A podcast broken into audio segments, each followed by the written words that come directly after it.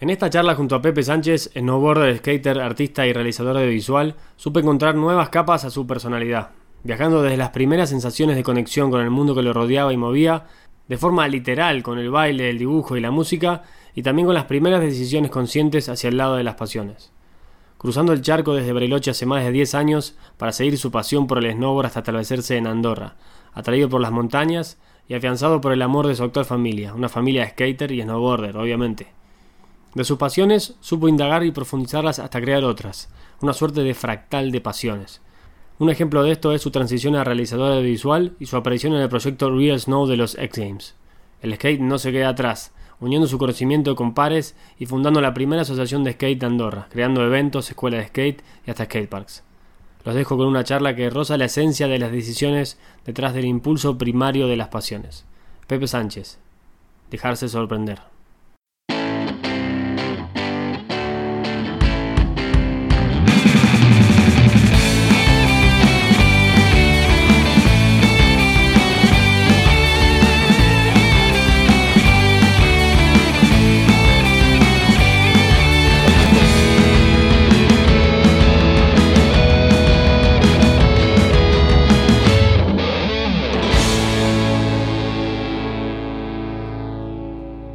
Vamos a arrancar con la charla. No sé si Pepe sabe la primera pregunta. Así que le voy, le voy a entrar directo mientras se toma una clarita, una birra con una una supuesta Fanta. no sé qué es. Fanta Gourmet. gourmet naranja. Gourmet naranja. Uy, qué miedo. No. Bueno, Pepe, la primera. ¿Qué te hace sentir vivo? ¿Qué me hace sentir vivo? Sí. Bueno. A ver, a ver. ¿Qué me hace sentir vivo? Al final yo creo que cuando me siento vivo hay, hay, hay diferentes maneras de sentirme vivo realmente, ¿no? Hay diferentes eh, momentos en los que los, los podemos llamar sentirse vivo, ¿no?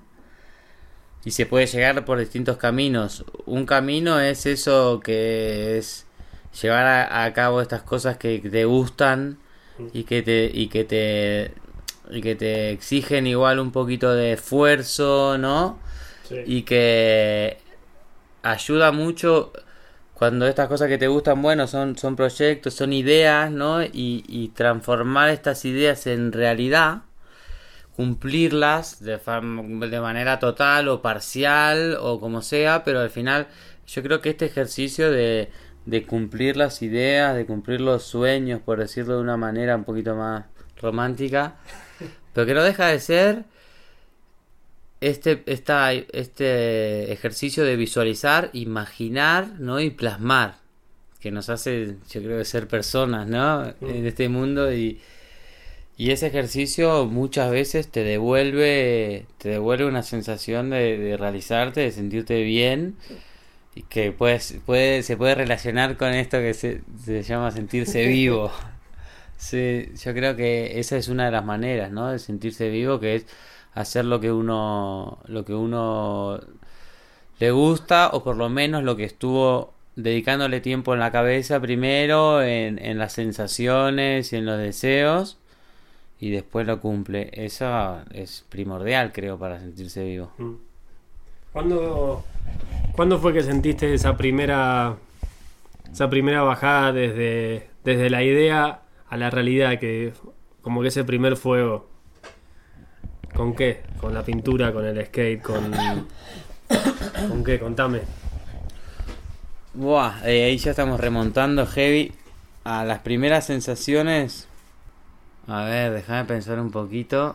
De, de cuándo las primeras sensaciones de, de Lo que acabas de contarme recién, Sí, e- sí. esa primera sensación, las primeras, Las feelings, primeras. ¿sabés? Cuando dijiste, ah, mira, Mirá que en gorile, tal cual. Fuá. eso también se puede traducir a cualquier cosa. Y yo las primeras de Engorila así que tenía mucho era dibujando de chiquito. Ahí va. Yo de chiquito siempre me gustó dibujar y motivado por un entorno familiar. eh. Al final yo creo que muchas veces nos terminamos creyendo cosas que nos incentivan y, y las llevamos adelante porque nos dijeron que las hacíamos bien y nos ayudan. porque no dejan de hacer cosas que, que puede hacer cualquiera. Pero bueno, esa, esa, ese, esa palmadita que te dieron de chaval Sí. te sirvió para sentirte bueno en eso, por lo menos en una etapa que te estás definiendo. Y, y es eso, ¿no? Y te ayuda a poner en práctica de alguna manera esto que decíamos antes, de probar algo y hacerlo y, wow, me salió, qué, qué bueno, ¿no? Que... Entonces dibujando me acuerdo ya de sentirme yo motivado, de sentirme que me salían las cosas. ¿A qué edad eso más o menos? No, de chiquito, a partir de los seis años, creo que me acuerdo, creo, o sea, me acuerdo, me acuerdo de alguna cosa antes, pero que de hacer yo y lograr. Después me acuerdo de chiquito bailar y, y que y sentirme bien bailando, ¿sabes? El movimiento, ya clave. al que me volvía. eh, Al final la devolución es re importante, ¿no? Uno intenta y lo que decíamos antes, que te salgan las cosas. Cuando Sí, te sí. salen, hay que ser muy maduro para sacar un, una valoración de un fracaso. En la niñez no suele ser lo Al que más te queda. ¿sabes? Entonces eso, entonces el, el baile en su momento también me dio, me dio su retorno de chiquito. Uy, no, ahora me acordé. Bien, De chiquito fue mucho engorible con la música, cantando, cantando. Y había un grupo al lado de casa que tocaban. Y yo era un chaval, ¿eh? Tenía 6, 7... No, para, déjame pensar. Sí, antes, sí o sí antes de los 10. O sea, ponerle que tendría 7, entre los 6 y los 8... Eres un niño. Y, y había, al lado de casa, había un, un lugar que era un complejo estudiantil para llevar egresados a que, Mm. a, bueno, digamos, gente que se recibía en el cole para que vayan ahí de viaje de fin de curso y tal. Y, y había un, un tipo que era animador que tocaba ahí eh, en vivo. Todos los temas. Y yo me sabía los temas porque eran temas de rock nacional con, muy populares. Sí. Y yo me lo sabía. Además, siempre me gustó saberme las letras de las canciones. No sé, para mí de chico eso fue algo que como que muy premiado, ¿no? Saberse las letras era como, guay, me sé la letra, Sí, sí. ¿sabes? Dedicado. Eh, re importante saberse las letras, yo qué sé. Y, y me acuerdo que me sabía las letras. Y me gustaba cantar. Y me empecé a subir al escenario a cantar. Pero no había ensayo, no había nada. Me acuerdo un día me dejó subir. Yo me sabía todas las letras. Pero era tan chiquito que yo cantaba. y Yo no sé si cantaba bien o cantaba mal. Yo creo que era el tema de la imagen. Porque era en el campo. Nosotros vivíamos en el campo. Entonces yo aparecería ahí en cuero. ¿Sabes? Con los, con los shorts, yo qué sé, un chavalín de, de, de- de ahí del, del campo un poco, ¿no? Y, y autóctono. Y venía ahí, me subió al escenario y te cantaba, me gusta ese tajo. A los 8 años. ¿Sabes? Y todo tipo papos blues, tipo temas de así de rock nacional. Y me acuerdo que eso fue en Gorile, esa época era en Gorile. Y llegaba solo, pues yo hoy siempre estaba por ahí jugando, porque me prestaban la cama elástica, me prestaban, yo qué sé, cosas Ah, así. Y de pronto había días que estaba eso sucediendo y ya sabían que yo, si estaba por ahí, sí o sí me invitaban a cantar. Ah, qué bueno, no sabía. Y yo era re chiquito, boludo, era re chiquito, man, y era muy heavy, o sea, y cantaba y, la- y los chavales se engorilaban heavy. También hay que verlo, ¿no? Era un viaje egresado, vive en escabio todo el viaje. Bueno, ahí está. Entonces están ahí engorilados, yo qué sé, la están pasando bien y de pronto viene un crío y se pone a cantar, pues festejan, más allá de si canta bien o no, ya que se sepa la letra, yo creo que ya, No, olvídate. pero y animarse a tipo... subir a un, a, un, A un escenario. y con, con bravado ahí, con ganas y demás, eh, no es fácil. Ah, ajá. Y me acuerdo que eso fue en Gorile también, yo qué sé, cosas, ¿no? De chiquito. Aprender a andar en bici fue mucho en Gorile. Aprender a andar en bici fue en Gorile también. Las primeras veces que esquié, cuando yo cuando conocí el esquí, que tampoco era el típico niño que esquía de los 3 años, ¿sabes? Mm. Ya tenía 10, 11 años cuando esquí por primera vez y no lo podía creer. El mundo del esquí, ¿sabes? El Cerro Catedral para mí era una cosa que estaba ahí ajena. Y de montaña, pronto ¿no? fue y... Sí, yo sabía que se esquiaba, pero lo veía por la tele, Mm. de la base. Y, y como buen chaval era un fantasioso brutal y no... Me hacía las películas, ¿sabes? Y me acuerdo que mi hermano me decía...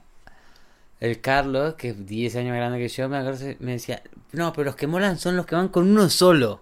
Ah, qué bueno. Con uno solo, con uno solo. Y, y tal. Y de pronto, mira, estos, estos. No sabíamos ni la palabra snowboard. Estos, estos. Y me acuerdo que los miraba de cerca y dice, no, no, estos tienen bastones. Y eran monoesquí. No,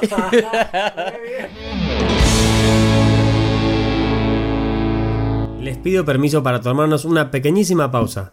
Espero estén disfrutando de esta hermosa charla y quería aprovechar este momento para agradecer a Gran Valira por su apoyo a Estamos Vivos Podcast. Como muchos sabrán, nunca quise interrumpir las charlas con cortes comerciales, pero este primer apoyo llega de manera orgánica, fruto de justamente lo que nos une y hace sentir un poco más vivos. Gran Valira es el centro de esquí más grande del sur de Europa y padre de uno de los parques con más historia y evolución en Europa. No duden en chequear sus redes y si tienen la oportunidad de visitarlo, háganlo. Felicidad asegurada todo el año. Quería contarles también que uno de los primeros apoyos a esta serie de charlas en Andorra fue la de All One Brand, una marca con su base en España, con mucho estilo, pero por sobre todo con un mensaje de unión y comunidad que me llega hondo. No duden en darle un follow en sus redes y por qué no encontrar tu nueva prenda favorita en su web. Por último, y sin sacarles más tiempo de esta charla, quería agradecer también a Slideways, la tienda de snowboard por excelencia de Andorra. Más de 10 años siendo el centro de la pasión por el snowboard en Pirineos y por qué no España. Otra visita obligada si están por Andorra.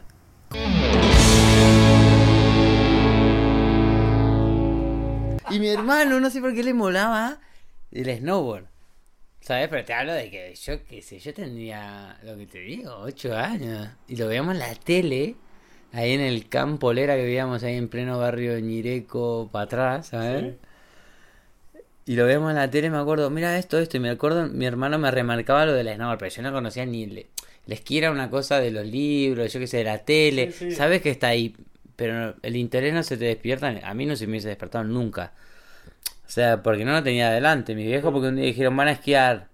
Y joya, menos mal, sí, nosotros sí. ¡Wow! Esquiar, wow. Yo probé el esquí el primer día y dije, listo, ya está, yo soy esquiador, yo monitor, todo. ¿Sabes?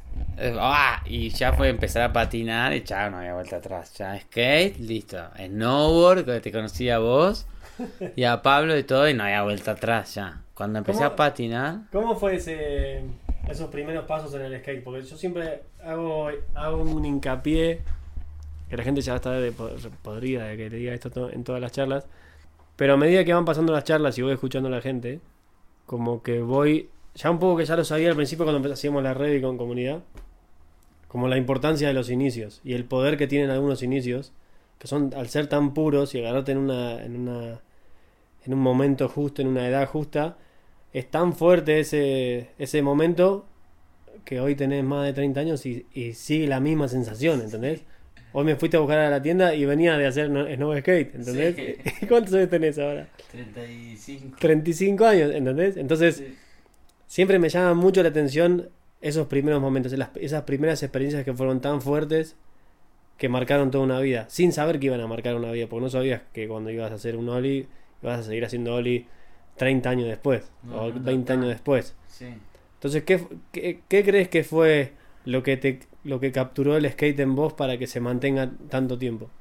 Y yo creo que hubo un, una, se, se, juntaron bastantes, bastantes factores que a mí como un chaval me afectaron, me calaron ¿no? en mi interés, que son tonterías, pero que al final son tonterías que definen un poco tu, tu personalidad, ¿no?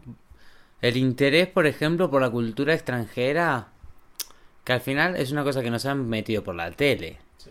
Pero hay gente que tiene un poquito más de interés por, por, por esto nuevo, por esto raro, por esto tal cual. De pronto, yo que sé, gente como yo igual. Era más fácil que yo me dejé llevar por lo que salía en la tele que de pronto por otras cosas más paisanas que tenía alrededor que también se me incentivaban. A mí se me llevaba a. a ¿Cómo se llama? A las jineteadas.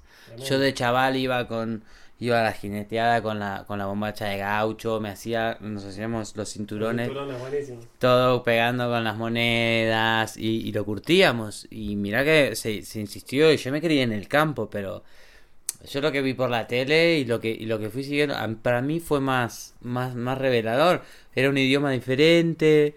Tal. Entonces toda esa estética nueva y esas cosas para mí fue una cosa que me llevó al skate igual que me llevó a la música y a otras cosas, que no quiero decir que igual si no hubiese no, hubiese conocido música, ¿no? Porque hay música en castellano, hay música de todo tipo, ¿no? Pero mi tendencia era un poco mirar para afuera. Mm. Que, que, estoy segurísimo que venía de lo de la tele. Al final, ¿qué pasa? Nos vamos juntando lo que nos calaba esa, esa cosa. Y al final, yo qué sé, no sé si también porque también somos argentinos y somos muy de viajar y de mucha gente que le gusta ir a ver los orígenes de las cosas que conocieron en el lugar y que tiene esta apreciación de decir, Buah, pues eso viene de ahí, quiero ir a ver de dónde viene. Porque yo mucha de la gente que a mí me inspiró era gente que, que, que había ido atrás de esa búsqueda, ¿sabes? Y yo fui el primero que dije, me quiero ir atrás de esa búsqueda, yo también. Eh, y seguí el mismo camino que habían marcado ustedes por delante, que era pues irse al extranjero a, a hacer snowboard. Lo que, explicaste recién fue exactamente lo que hice yo. Era como. ¿Dónde, dónde nació el snowboard? Listo, en California. En, en este lugar, en Lake Tahoe. Listo, tenemos que ir ahí. Y me tragué todos los videos que había con Pablito Reviti, todos los de Donor Summit y todo eso. Y fuimos al, al exacto lugar que teníamos que ir. Yo cuando vi el cartel que decía Donor Summit 7 millas, casi lloro, me una sonrisa, dije, no puedo creer que estoy en el lugar que veía en los videos. No, no, es No, no, tremendo, es eh. muy mágico, esos momentos son Es tremendos. tremendo, es tremendo. Y, y un poco yo creo que es eso, al final yo creo que las personalidades se van juntando un poco por... ¿No? Alguna cosa en común habrá, porque al final es eso, gente que también... Hay muchas cosas que, que, que, que hablan de la gente en el sentido de, bueno, pues estos chavales han, a- han adoptado una cultura extranjera, un poco, aquí, eh, que ahora es un fenómeno normal. Y que en esa época también tendría que serlo, ¿no? Pero claro, no era tan evidente, porque ahora tenés el internet, tenés to- todo más, todavía más.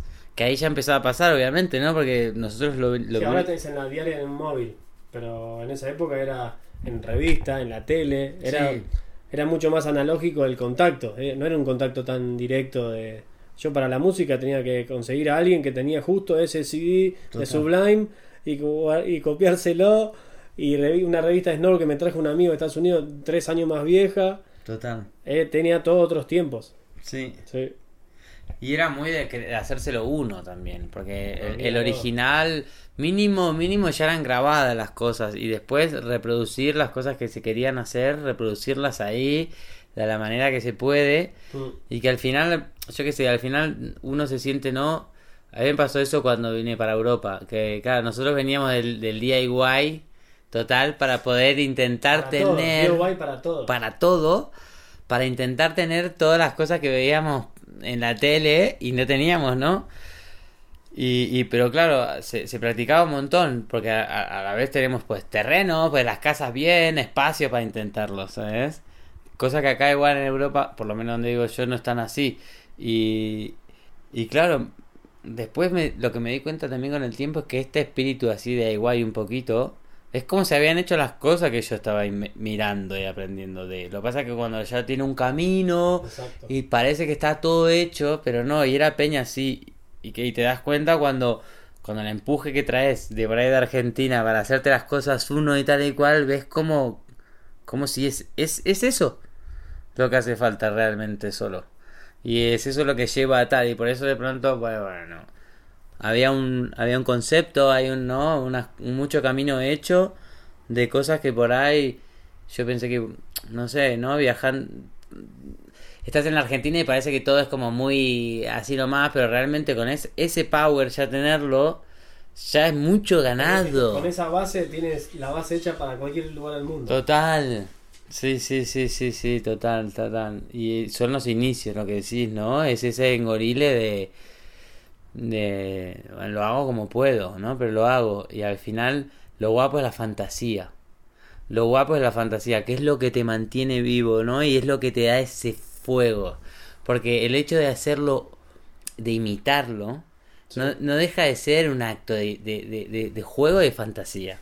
Porque vos no estás en Donner Summit, estás en Bari, haciéndote que te grabás con una cámara de mierda o no, o no tenés ni cámara y estás jugando con los dedos a hacer que te grabás. Y ese juego y esa movida, ¿sabes? En verdad eh, te despierta este, este, este engorile que, claro, ya cuando lo llevas a ese nivel de que lo llevas a full porque estás aprendiendo, te estás metiendo ta ta ta ta ta, pero que realmente no hay... Es, es un puro motivación de... de, de- Es la pura motivación sin nada más. No hay Claro, objetivo, no hay nada. Entonces, esa fantasía yo creo que al final es lo que también te hace, te abre, te abre campo, ¿no? Porque, porque realmente empezás a ver resultados ciertos resultados Sí. y te empezás a adaptar al medio que tenés, que por ahí es súper agreste. Y, y- Sí, que es todo lo contrario. Es más, va en contra. Sí. de La evolución y la fantasía que tenés. Sí, sí, sí, sí. Entonces yo creo que al final esto fue ay, ver un video y decir, wow, qué engoride, cómo me gustaría. Eso es el power para, Es el fuego. para poder hacerlo, porque en cuanto perdés esa ilusión, no hay nada. No hay nada, porque es lo que decías vos. Yo lo hablo con Penny, o sea, y, y con, sí, con, con el Penny lo hablo mucho porque es con el que no skate y el no skate es re poco agradecido. Hay, no hay peña que hace no skate. Es una cosa, Al día de hoy. claro, que ya ni con internet la No, puedes vender. Es complicado. Tenés que tener una visión muy poco ambiciosa para poder divertirte con eso. Porque es que, como sepas patinar, no te va a devolver nada de lo que te devuelve el patín. Mm. Y es re sacrificado, ¿viste? Y hoy le decíamos también, terminamos de hacer la sesión de nueve que empapados. Habíamos luchado, habíamos hecho unos trucos, porque nos vamos afilando un poquito a ver las condiciones de nieve y tal. Pero no te devuelve tanto, decías, loco, no es para cualquiera, ¿sabes? Porque es que estamos empapados, es cualquier hora, nos llovía de canto así, y nosotros estábamos ahí intentando. Y este engorile, pues yo creo que viene de ahí un poquito, ¿no? De, de esta ilusión por recrear las cosas, ¿sabes? Y ya es un modus, ya es un modus operandi que tengo yo, que traigo de chico. Sí. Y al no tenerlo, a- al estarlo creando de, de esta forma fantasiosa y de esta forma de hacerlo uno como puede, Ujú. es cuando al final tenés los medios para recrearlo. Y cuando yo, por ejemplo, que ahora lo pongo en práctica en un lugar que no es el lugar de origen, me da mucho, me da mucho feedback porque tengo otras herramientas y tal, la energía ya medio diferente, no sé, me pasa eso, ¿no? Un poquito, hay mucha gente acá con el, el mismo más empuje, ¿no? Pero para mí, para poder yo llevar adelante las cosas como las hice, me vino súper bien ser un, un fantasioso, un niño fantasioso. Niño fantasioso. Voy a hacer un- una pequeña curva. Me enteré de cosas que no sabía. Toda tu, tu infancia musical y que te empezó tan antes. Pues nosotros, para que la gente sepa un poco, nosotros teníamos dos bandas. Vos tenías una banda, yo tenía otra. Tocábamos en el mismo momento, la misma época. Yo siempre te vi como una persona creativa todo el tiempo. O pintabas o cantabas y ahí ya estabas patinando. Yo me acuerdo cuando llegabas al centro cívico. El centro cívico, gente como la plaza principal de la ciudad en Bariloche. Y tenías, ¿cuánto tenías? 12, 13 con el con el con el peinado acá raya al medio. Nosotros ya teníamos unos años más, pero siempre te vi como una persona activa, como estás diciendo ahora, es decir, inquieta y fantasiosa en ese sentido de, de activación, como, que la fantasía te activaba, no era una fantasía más vacía o una fantasía que se queda en eso y sí, está todo el tiempo una pasiva, Ah. porque ahí te podés ir directo a, a- al alcohol, a las drogas, cualquier lado, y estás fantaseando todo el día y de repente pasaron 15 años y, y estás tomando birra 15 años. Sí, verdad. Entonces está bueno esa, ese- esa combinación de una fantasía activa, decir, bueno, quiero llegar acá, ¿cómo hago? Bueno, vamos a seguir para adelante. Mm. ¿Cómo fue esa transición? Porque siempre hay una transición ahí difícil, que es desde la adolescencia hasta, viste, 18, 19, 20, cuando parece que tenés que empezar a tomar decisiones más serias. ¿Cómo fue esa, esa transición de decir, hey, yo quiero estar más cerca del snowboard y del skate? Porque ahí siempre hay una encrucijada. Y la gente, con cada persona que hablo, siempre salen con, con cosas diferentes, pero siempre, más que nada para la gente que escucha por primera vez esto, todo el mundo con, el- con la que hablo tratan de mantenerse lo más cerca de las cosas que aman hasta en, en, esas- en esos momentos encrucijada. De decir, uy, que te- tengo que ir a estudiar o tengo que ir a hacer otra cosa, o me llegó una responsabilidad que no sabía que iba a tener que tomar, pero así todo tira tanto eso, le ponemos eso ahora, ahora es el snowboard, el skate, el arte y demás, Mm. tira tanto que no importa si yo voy a hacer las responsabilidades que tenga que hacer, pero para este lado, vamos para este lado. ¿Cómo fue, cómo fue esa transición? Yo, por ejemplo, desde chico, bastante chico, ponerle a los 15, ya llevaba bastante tiempo haciendo snowboard y empecé a, a, tener más nivel dentro de los de lo que era Bariloche, ¿no? Y me acuerdo que había una banda en el lado de Roble, la otra de la Patagonia, la empezaba a mezclar. Eso es, lado bueno, Robles tal. Y, Y ahí como que yo empecé a andar un poquito más y tenía también más claro lo del skate. Y también me empezó a afectar, porque no solo todo es positivo, ¿eh? O No, sea, el- también te va desviando en cosas, eh, las ganas también de probar diferentes estilos de vida y cosas tal cual. No es todo skate al final, porque es lo que decís, entre un poco la música, un poco el arte, el skate, todo muy bohemio, tal, vas conociendo la, la, la fiesta. No, No, pero todavía era bastante chico y a mí sí que la fiesta me mantuvo, el snowboard me mantuvo bastante separado de la fiesta dura. Y además siempre... sí, de caer en un lugar un poco más.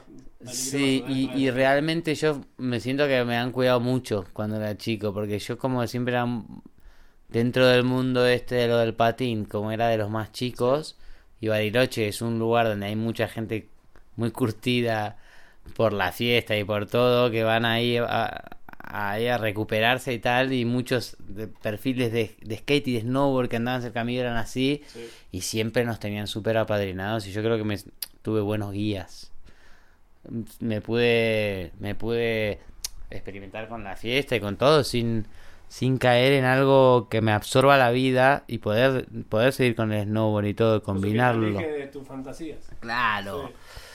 y al final yo hubo un momento que el hecho de patinar a mí también me desviaba de lo del snowboard un poquito a nivel porque yo tenía gente al lado, tuve la suerte de tener gente al lado de mi misma edad con las cosas muy claras. Yo creo, considero que mi generación de la gente ahí en Bariloche, los chavales todos eran muy cracks. No solo los que me influenciaron a mí a hacer snowboard, sino los, mis compañeros del cole. Todos hacen cosas re guapas, ¿sabes? Sí. Todos. Todos son peña interesante, peña centrada, peña sana, peña moderna, ¿sabes? Todos, todos, todos. Yo en ese sentido tuve bastante suerte de la gente que me tocó compartir, porque yo que sé, el Mati Radelli siempre lo nombro yo, porque para mí era un, un grosso, sigue siendo, ¿no? Pero en la época era un, un chaval que metía caña y tal, y él estaba muy centrado, y eso que él patinaba también, ¿eh? Es que Mati para mí fue de los más centrados. Sí. Por eso también hoy sigue andando como están dando. Claro, entonces gente a mí hacía, a- al lado mío me ayudó, ¿por qué? Porque yo ya estaba agarrando viaje con el patín y lo que me pasaba a mí es que no me podía centrar para currar, para poderme ir a hacer dobles temporadas como quería, era muy chico. Tenía 17, Mm. 18, ¿sabes? Y no me daba tanto la responsabilidad. En cambio, Peña como Mati, también en casa era más claro todo, lo entendían más, ¿sabes? En, en mi casa no era tan claro, vale, vale, el chaval quiere seguir por este camino, venga, vamos a apostar a por eso. Mm. Había una prioridad de que yo aprenda otras cosas en la vida, que, que fue lo que se priorizó y que se logró en casa, que yo como no me autogestioné tan rápido, tuve que pasar por el aro de lo que, de lo que se tenía que hacer y Está punto. claro, sí. Y mi viejo puso un emprendimiento con mi familia y tal, pusieron una cafetería y yo me tuve que curtir ahí a, a currar. Sí. Y, me, y ahí me enseñaron a trabajar, me enseñaron a ser persona en, muchas, en muchos aspectos, me- como siempre me enseñaron en mi casa, pero ahí me curtí porque estaba trabajando y me tenía que poner de acuerdo con mi hermano, que mi hermano sí estaba centrado más en el trabajo. Y yo estaba más centrado en desarrollar mis, mis, pla- mis- las cosas que me gustaban. ¿sabes? Plan fantasioso. El plan fantasioso de la pintura, de todo. Y ahí aprendí a currar, me vino súper bien para poder combinar una actitud responsable, La la disciplina. disciplina. La con la fantasía y puedes llegar muy lejos. muchos valores que sigo poniendo en práctica hoy en día. Los aprendí trabajando ahí adentro. Y ahí adentro fue cuando un día dije, está de puta madre esto. Agradezco un montón toda esta oportunidad para trabajar en la cafetería, pero yo no nací para estar acá adentro. Yo me tengo que ir. Sí. Eh, Yo ¿Cómo- ya, yo, cómo- ¿Y cómo, fue y porque gracias a lo que te digo, yo tengo gente al lado mío que me ha marcado un poco el camino. Y no son gente típico, ah, el más grande, el pavo ma- mayor, que, No, que... No, no, gente de mi edad, súper centrada como Mati, como todos los que viajaban, ¿me entendés? Y tal, y, y fueron la gente que a mí me inspiró mucho, ¿por qué? Porque cuando venía el invierno compartíamos en la montaña, éramos pares.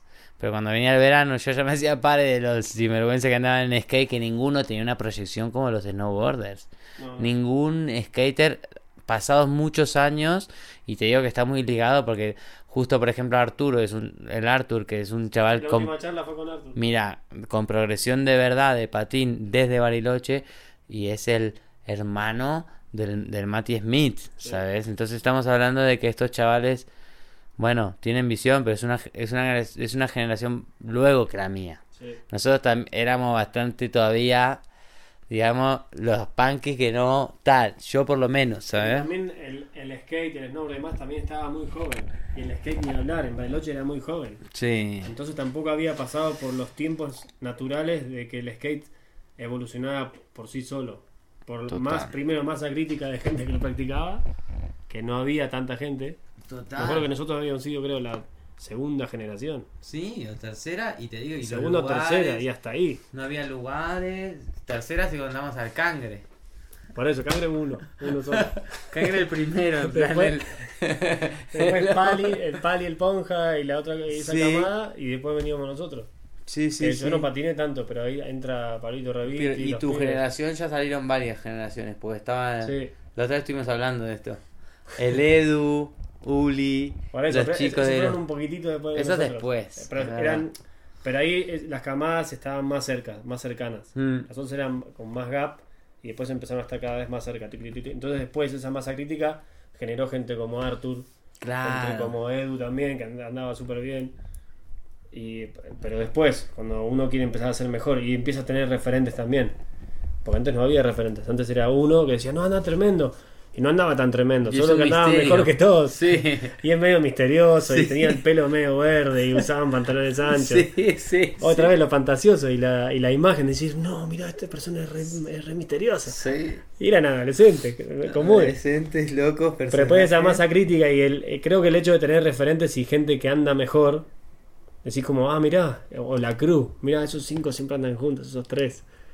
Entonces creo que el- en el tiempo nos dimos cuenta de esas cosas. Entonces por eso después empezó a haber más nivel y después empezó a, haber, a existir esa decisión de decir, ah, pará, yo quiero hacer algo más con el skate. No quiero solo ir a patinar y listo. No, yo quiero avanzar y quiero ser como los pibes que ven el video. Y Edu, Edu. Y, y Arthur fue el primer ejemplo de eso. Sí. De nacer en Bari y terminar patinando como los que veían los videos. Sí. A full, a full. Y es, pero eso sí que es verdad que se logró, a nivel patín se logró después que en snowboard. Sí. El Mati ya ripaba como los videos que veía antes. Y de hecho, el, el la Saga Buster también, el Benardi, saliendo en, En en video bestia, Sí, boludo, sí. americano foteando con.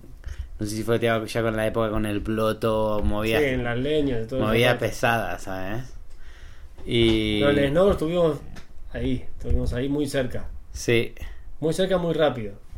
sí, fue muy de golpe, ¿no? Fue O muy sea, de golpe. Pero bueno, a mí me agarró justo empezando y ver todo eso. También fue ver todo eso fue también parte del engorile, ¿eh? Porque realmente Peña, como hablo mucho del Mati, pero el Berardi y el Tincho Palomeque y el Perado fueron clave porque además cada uno tenía su función, ¿no? Y el, eh, el Berardi le daba este punto de, vale, se puede ir allá arriba. Pero después estaba el Pera que tiraba estos códigos de, de montaña, de montaña que es lo mismo que siempre me acuerdo también del oso, ¿no? Del oso. Sí. Había cosas que me enseñó el oso subiendo una silla que no se te olvidaban más. ¿Sabes? Y Peña así. ¡Guau! Eh, un, un engolire heavy, ¿no? Eh, eso también motivó mucho. El Facu Vial, bro. Facu Vial, man. Un engolire, Facu Vial es una fuente de engolire heavy para mí. Es Para- que el, el engorile en su expresión. Sí, el Facu Vial, man, es una fuente de engolire heavy para mí. Y el, bueno, el Marqui también, ¿no? El Marqui, Mar- bueno, el Marqui ha sido muy de pares. De ir al cole juntos y de, de, de hacer el cabra con la misma sintonía, ¿sabes? Nosotros teníamos una El primer aliado, digamos. conexión. Había, a la hora de hanging out, eh, mucha conexión. De quedar por las mañanas a, a irnos a fumar un piti o lo que sea antes de entrar al cole, con el pera del marqui. Y estos momentos así de hanging había mucho. Hubo una época con el marqui había mucha conexión. Y fue también se juntaba con el snowboard. Yo de, de engorile, de coger engorile heavy, de, de motivación en la montaña y, y tal con el que más me acuerdo así de Engorile Heavy con, Mm. con el Marky porque hacíamos un snowboard de, de, de, de tipo muy del palo Eh, Side Hit Euphoria. Sí. Ese es el De snowboard. catedral, fue, eso fue toda la vida eso. Total, bro. Side hits, grandes, pequeños, medianos. Cayendo en caña coligüe, cayendo en tal. Polvo, cartón, mármol. Todo, bro. Sí. Eh, sí, y con el Marque hacíamos eso a un paso de, de, de, de cabra bestia. De llegar hasta la base que, que no había nieve ya hace rato. Y llegar muy embarrado, ¿sabes? De Tirarse. Yo me, tengo imágenes de Marky tirándose por, por cuestas sin nieve. Muy cabeza. Y la movida era, era ser muy indio, ¿sabes? Muy Era cabeza. adrede, era adrede. Adrede, bro. Y esa sintonía me acuerdo que fue unos años brutales, más Después ya fue todo cambiando un poco, ¿no? Y vas pasando por diferentes tendencias. Sí. Pero esa época, man, fue brutal. Fue Era- brutal. creo que era la época también más pura. ¿O no? Sí, y después cuando se empezaron a venir a Andorra, que yo también vine a Andorra atrás del Marky, atrás del Mm. Mati, el Santi Gamen y toda la banda, la Pili Sí. y, y tal, que ya venían, eh, se mantenía la esencia. Y esa esencia de cabra fue la que el Marky metió adentro del parque el tarté y la peña no entendía nada. Porque era un, un pavo, un pavo totalmente agreste, como lo que es ir a esquiar ahora. A mí me hace acordar mucho a la catedral cuando fui a esquiar a, ahí en Grenoble, ¿cómo se llama? A la Grave, que es una estación que no pisa nada de, de máquina. Mm. No hay, no hay máquinas. Solo hay medios de elevación. Y es Buah. freeride. ¿Sabes? Después tiene sus formas, ¿eh? Eh, Hay muchas partes planas porque es el principio de los Alpes. Y hay partes más heavy y tal. Pero claro. Te lo imaginas como una meca del freeride heavy. Lo es en parte. Pero no es tan heavy. No es Chamonix. ¿Sabes que te digo? Claro. Y podés ir ahí, está guay, lo que pasa es que al final bajan muchos por el mismo lado, los ves con tabla de cola de golondrina y después van por el medio, de se hacen como casi pistas, ¿sabes? Porque todos bajan por el mismo lugar. Pero cuando se hace los caminitos, no sabes qué guapo. Miles de líneas de caminitos mega formados. Que yo estaba ahí y digo, guau, Bari, man. Qué guapo, yo me aburro. Militares con anabólicos. Total, bro, mal. Yo, por ejemplo, acá en Andorra me aburro mucho por pistas. Sí, a mí me pasa también. Me aburro. No hay formas. Encima la pista está bien, tan bien hecha a nivel de esquí, infraestructura de esquí, Sí. que le quitan todo lo que puede estar imperfecto y queda lisa. Y el Pirineo ya es bastante altiplano, que de abajo se dice, ah, qué guapo. Y cuando llegas Claro. arriba es un planazo. Entonces, claro, y decís, coño, quiero salideras. Por favor, salideras. Y que no sea la del cañón de nieve. Odio la salidera del cañón de nieve. Está guay porque Por, por cruce de camino siempre. no, man, la salida del cañón de nieve es anti, boludo. Es anti-flow. Está guay porque te da ese pegue que baja en el canto todo el rato y tal, pero. pff, no de un No, cañón no, de nieve, no. Y todos con la misma forma. Una mierda. ¿Cómo fue, ¿Cómo fue tu salto, ahora que estamos hablando bastante de Europa? ¿Cómo fue tu salto del charco? Porque después entiendo que cruzaste el charco una, dos veces y después no cruzaste más de vuelta. Ahora hace muchos años que no voy a Argentina.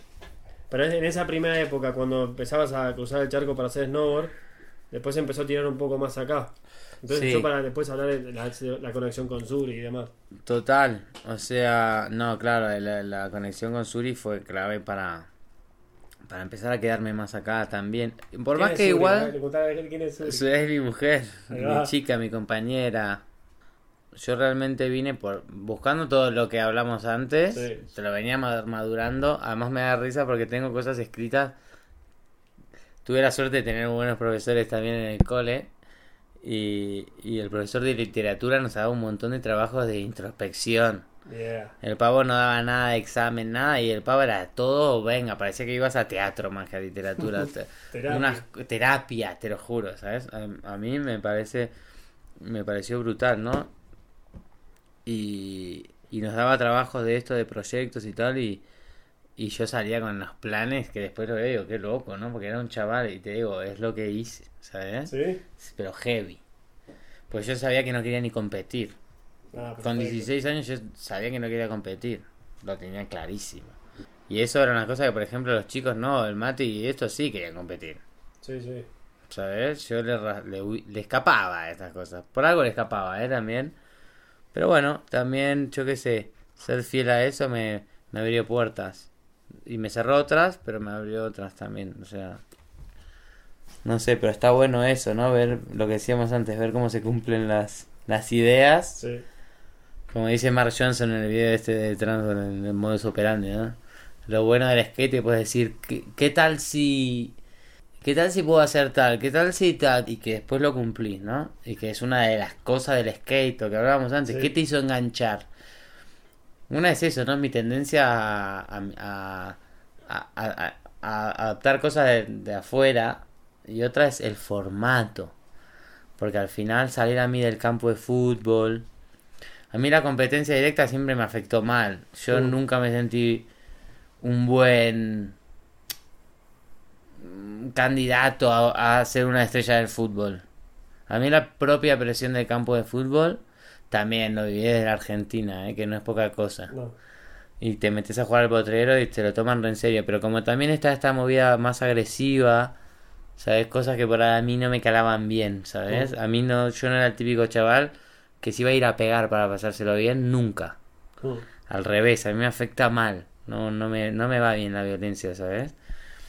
Entonces ya... Yo creo que por escaparle a estas cosas también, ¿sabes? Y claro, te aparece un deporte en el cual vos estás compartiendo, pero juega mucho tu creatividad, el estilo con el que se hacen las cosas. Sí. Y, y- pero estás solo, pero a la vez en grupo. Y no hay un campo, no hay una zona cerrada. La estética juega mucho, tanto en los trucos como en, en toda la movida, el aparato no, mismo. No hay mandamientos de nada. De nada, hay ciertas formas que luego al final el skate parece que no, pero es muy cerrado, ¿eh? También, porque después lo que es es y lo que no es no es y venga. Te das, cuenta después. Y el skater después es más cerrado que tal, ¿no? Parece, después te das cuenta que no. Pero bueno, aún así, el, el área de práctica es el mundo. Es como jugar la primera vez al San Andreas, ¿eh? Vos jugás al, al- vos jugás al, sí, podés jugar a un juego que tiene un montón de cosas y jugás al, a Street Fighter, venga, es uno contra uno ahí, pero una vez que vos podés agarrar un coche o un avión, el juego mola más. Sí. Y eso es un poco el efecto skate a nivel playground, a nivel lo que es el, el, el campo de juego, ¿no?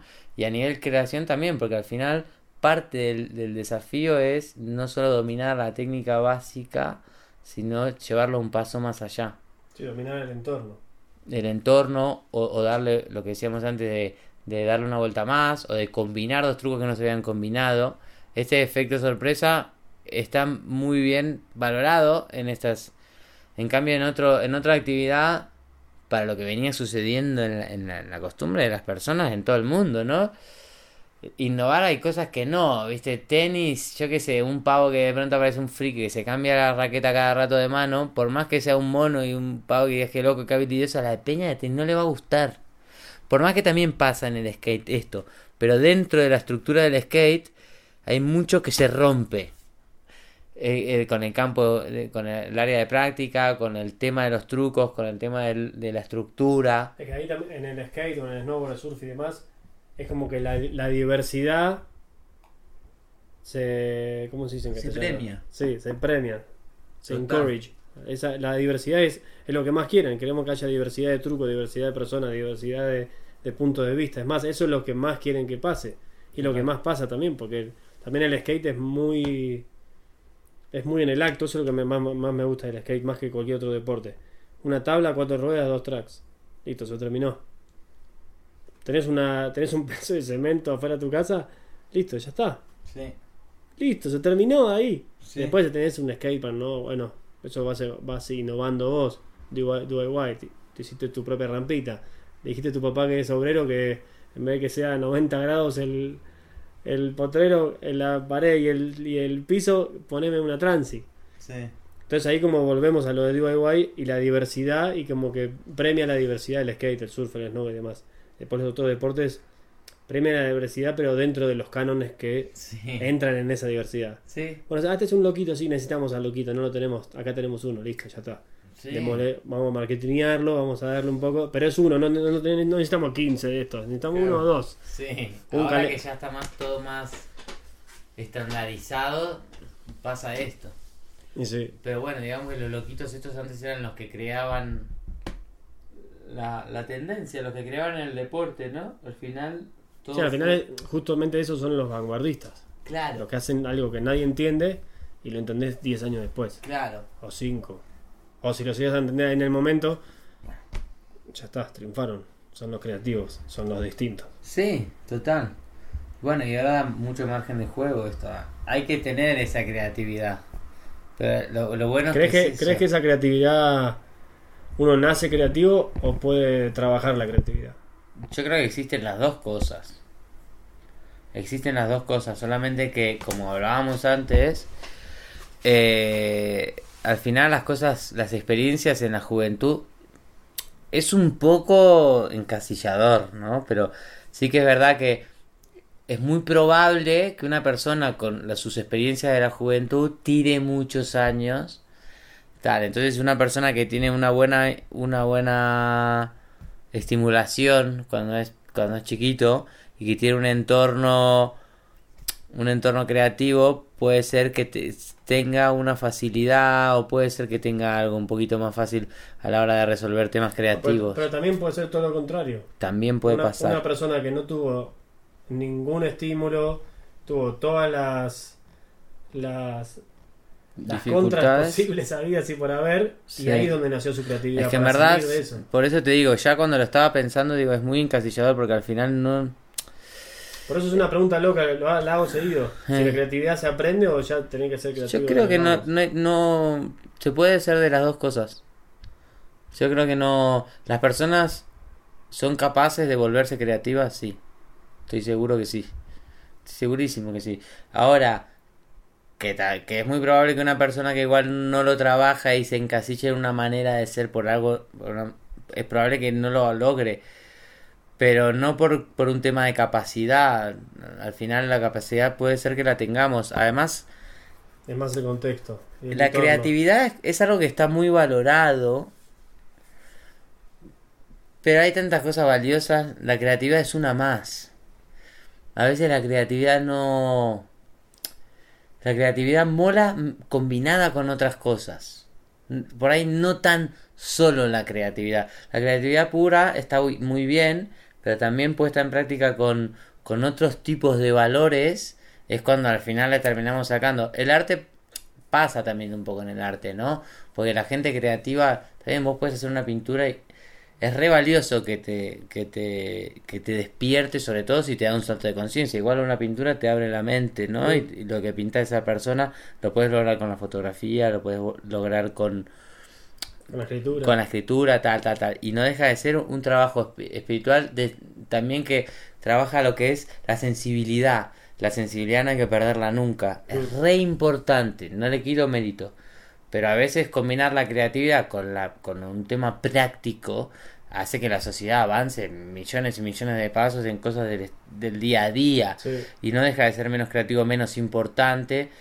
Igual sí que es mucho más operativo, sí que tiene una función mucho más funcional, ¿no?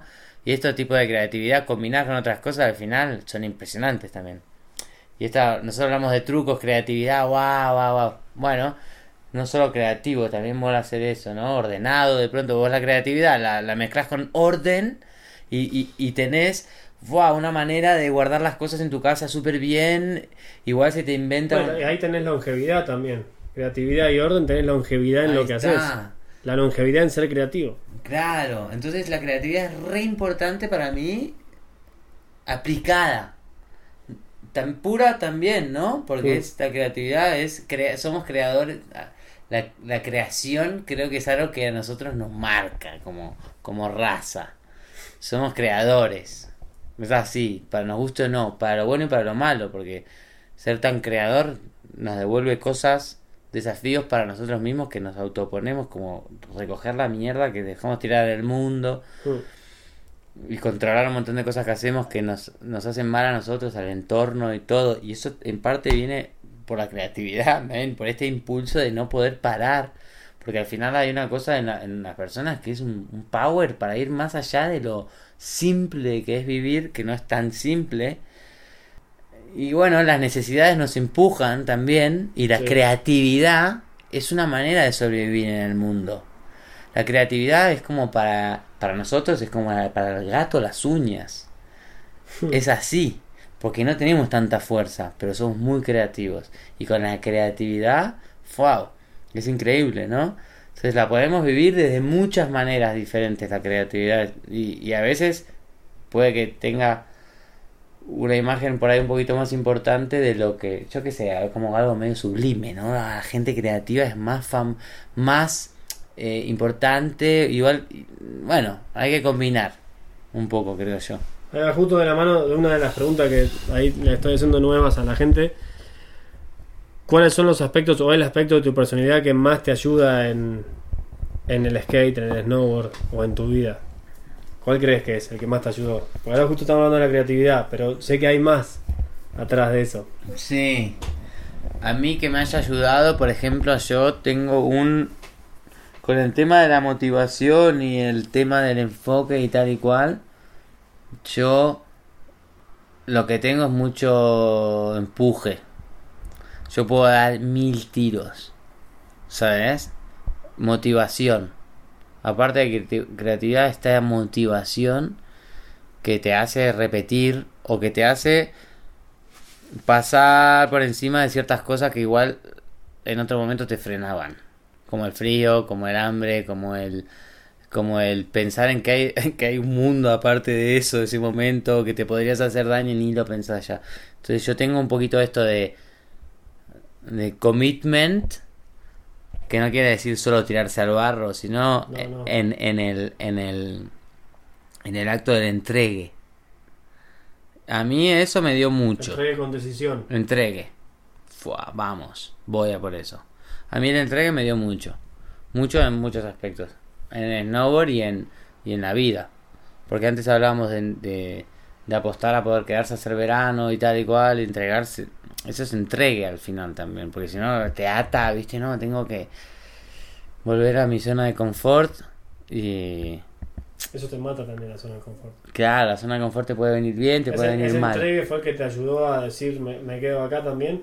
Me quedo acá, empiezo a movidas de skate, también a mí el skate me, me ataba un poco en, en, en Bariloche para empezar más joven a empezar a hacer mi carrera deportiva y después me ató otra vez acá un poco, porque claro, empezamos a hacer competis, escuela, skate, campus, y eso fue lo que me empezó a atar también acá. Aparte de que también a mí siempre me gustó un poco no hacer todo tan igual, ¿sabes? A mí me gustaba no ir a hacer todo el día doble temporada. Ya lo hacían todos, ¿sabes? Y yo a mí, el skate me abrió mil puertas acá, porque con, con DC, por ejemplo, Sí, había una conexión con, con, con Hugo, que fue el, chico que a mí me, me, me, metió oficialmente en la mm. marca, en la época y tal, y la conexión fue por el patín. Y yo conecté mucho con el patín con un montón de gente acá en España, ¿sabes? Porque... Más que con el Snow. No, con Snow también, pero muchas... Había vínculo, lo que había más en España era gente como yo muy skater y muy snowboarder, ¿sabes? En, en, Argentina no hay, no son tan skaters, muchos. Acá también pasa, ¿eh? Que no han tocado skate en su vida o lo han tocado poco y nada. Y son super snowboarders. Y que encima con un snowboard super skater. Y encima skater de tendencia. O sea, que se miran los últimos videos de skate para ver hasta las pintas, ¿sabes? Y cómo grabar. Pero después es un peño que no toca el patín en la vida. Pero después hay otros que la verdad que tampoco es que muchos. Por ahí en la época había más, ¿eh? Pero Peña de tal, porque también era diferente. También era una época que Madrid mandaba más. También a nivel patín. Y también a nivel snow. ¿Por qué? Por la conexión con la Sierra Nevada.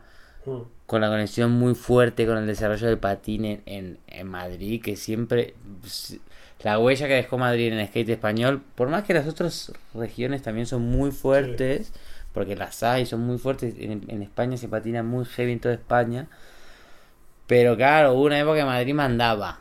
Y, esa conexión con el snowboard hacía unos snowboarders como super skaters también, ¿sabes? Y todo que se fue curtiendo mucho en la sierra eso. Y era una época con mucha cultura, que sigue siendo, por eso para mí la sierra es un point de snowboard de la gran puta, por más que vos decís Vale, no están en una gran montaña. Sí que es una gran montaña, pero no es una situación geográfica favorecida para el snowboard. sí que lo es en el sentido de que tenés nieve donde no tendría que haber. No, no, pues en eso sí. Está muy favorecido realmente, pero claro, más favorecido está el que vive ahí en, en Innsbruck, ¿sabes? Para hacer snowboard. Sí. Y sí. Entonces, por la sierra decís, ah, tal y cual, a ver la sierra como es, pero claro, hay una cultura de snowboard ahí. porque es eso? Porque la peña también que toca ahí, mucha peña de la que toca ahí snowboard, son peña que ha hecho muchas cosas con las marcas, desde el patín, y con peña con mucho código, como el Manu Palacios, como el Huguito Morales, como peña que ripaba también, en, aparte de Madrid, en toda España, porque también se movían por todos lados, ripaban en la sierra. Y lo de Chicundo tiene un origen ahí, ¿sabes? Tiene un origen de que, por ejemplo, José del Corral grabó un video de patín toda la vida. Cosas que en el snowboard argentino no pasa. Tan así. Es que era Son imposible de muy snowboard. imposible de cruzar porque la- el skate en Bariloche no existe. Al día de hoy se ha puesto en el mapa gracias al gran sacrificio. Bueno, primero lo pusieron en el mapa los chicos, lo primero. Sí, la gente Gen- que patina. la gente que patina y sobre todo la gente que, que ha desarrollado un patín por sus grandes pelotas y ha desarrollado un patín respetado, porque al final, viste cómo es, hay que hacerse respetar. Hay que llegar al Garraham y hacer un truco y que la peña te lo te lo aplauda, ¿sabes? Porque no es fácil, porque hay mucho nivel en Argentina también. Sí. En Buenos Aires son chacales. Y la actitud bonaerense es muy chacal, por más que la peña es súper abierta y súper buena onda y tal, hay que ir. Yo me acuerdo Es que el entorno, olvidate. ¡Fua, man! Te comen crudo. Y llegar, Peña como Arthur, a desarrollar así ese patín, es heavy. Pero bueno, hasta que no se hizo una pista ahora, No, que la Peña dijo ¡pum! Entonces Bariloche ahora existe para el nivel patín. Y parece una tontería, pero nosotros, por ejemplo, yo con el Penny, que es- yo comparto muchas cosas con él al día a día y tal y cual. Nosotros en muchos lugares, o sea, que haya un skatepark en el lugar, para nosotros es clave definir si vamos a viajar ahí o no. Y más si ves que es un skatepark de cemento grande ahí bien parido. ¿Sabes? Parece una tontería, pero no, pero lo es ves. tontería. Pero eso- esos son nuestros puntos de contacto cuando viajás por snowboard o por skate, es así. Mm. Viajás por eso y nada más. Mm. ¿Cuántas veces viajaste al lugar, al spot y no conoces nada Eh. salvo el spot? Total, O querés ir a tal ciudad porque está ese spot, total. no por otra cosa. Sí, o te están invitando a ir a no sé qué, y, y cuando ves que hay una movida dices, vale, vale, vamos. Y no es que querías ir por eso, pero sabiendo que hay eso, dices, bueno, pues sí, me dejo llevar. sí, heavy. Sí, sí. ¿Cuál, eh, cuál fue tu, tu mejor época de snowboard? Mi mejor época de snowboard, ¿Cuándo te sentiste más conectado a tu tabla? y mira, yo para mí los años más fuertes, porque después pegué más un bajón también por mis situaciones, también de que cambió mi rutina y me pasó por primera vez de empezarme a encontrar falta de práctica y empezar a ver el fruto de la falta de práctica, porque hasta antes era todo lo contrario, solo ves evolución. Sí. Entonces yo ahora estoy en otra etapa. Estoy en encima de una etapa en la cual yo puedo ser un chaval cuando quiero. De a veces de a ratos, ¿no? Porque a Sí, veces te reventás y volvés a casa y te das cuenta que no, que no sos ningún chaval. Pero en el momento en el que estás ahí, Me hiciste reír, es- Ricardo. estás rindiendo y estás on. Todavía no, no sos ya un viejales, aunque No, quiera, no puede. olvídalo. ¿Sabes? Y, y claro, entonces yo ahora ya voy fluctuando entre perder y ganar. Pero yo para poder fluctuar como estoy ahora, que ahora me siento en un buen momento, que puedo andar y puedo sentirme a mí andando. Lo que me recuerdo de cuando de- voy- estaba afilado, digamos, ¿sabes? A mí me pasa lo mismo. Me acuerdo cuando, cuando creía que no estaba andando tan bien y estaba andando a full. Claro. Porque ahora soy muerto. Claro. Digo, no, pero en ese momento estaba increíble. ¿Por qué nadie me dijo que andaba súper bien en ese momento? Porque yo creía que estaba andando bien normal. Pero ahora, al nivel, que- con perspectiva, digo, ah, bueno, pero estaba suelto, en serio. Porque hacía lo que quería en cada lugar que Ahí voy a subir, voy a hacer un front pum, front. Ahí voy a hacer pum y voy a otra cosa. Te ponías el traje de snowboard. el- así, listo, soy snowboarder. A ser snowboarder. Y hacía, y tu mente, a mí me encanta el snowboard por eso. Era lo que se me, ocur- lo que se me ocurría en mi mente, lo miraba y en 5 segundos lo estaba haciendo. Muy heavy. Es muy heavy eso. Y, y lo bueno es que es un ejercicio porque no es que gracias al milagro del snowboard vas y se hace real. Es un ejercicio de práctica, de, de saber qué vas a qué vas a proyectar para que se cumpla, porque no siempre, no es que ah, desde el día que deci- decidí ser snowboarder me imagino cosas y pasan, no, pará. No, hay mil hay mil días después de 20 años de andar, hay mil días de probar el kicker y que no haya velocidad, No, de construir todo el día y no cuadra, de tal, y claro, cuando vas afilando y tal es cuando, ah, qué guay, ¿no? Que, que bien se siente, funciona. Entonces, ¿cuál fue tu mejor momento? Mi mejor momento, Porque a veces fluctúa, ¿viste? El mejor momento capaz de, de más mayor difusión, exposición, o el momento que decidas, yo estaba en contacto con mi tabla al 100%, éramos uno. sí, sobre todo, como yo al final, yo filmé mucho, yo me dediqué a filmar, y eso te da cosas buenas y malas, o sea, te ves todo el tiempo. Yo sé muy bien cuando estaba ripando bien y cuando Ajá. estaba ripando mal. La fantasía queda a un lado, porque te estás viendo. Hmm. Y, y al nivel de vídeo no querés aletear, no querés manual después. eh, con el tiempo te puedes volver un poco friki y te empieza a gustar la- la- las imperfecciones, que también está Sí. bien, pero no es lo que toca cuando sos chaval, lo que, lo que te toca es hacer los trucos bien.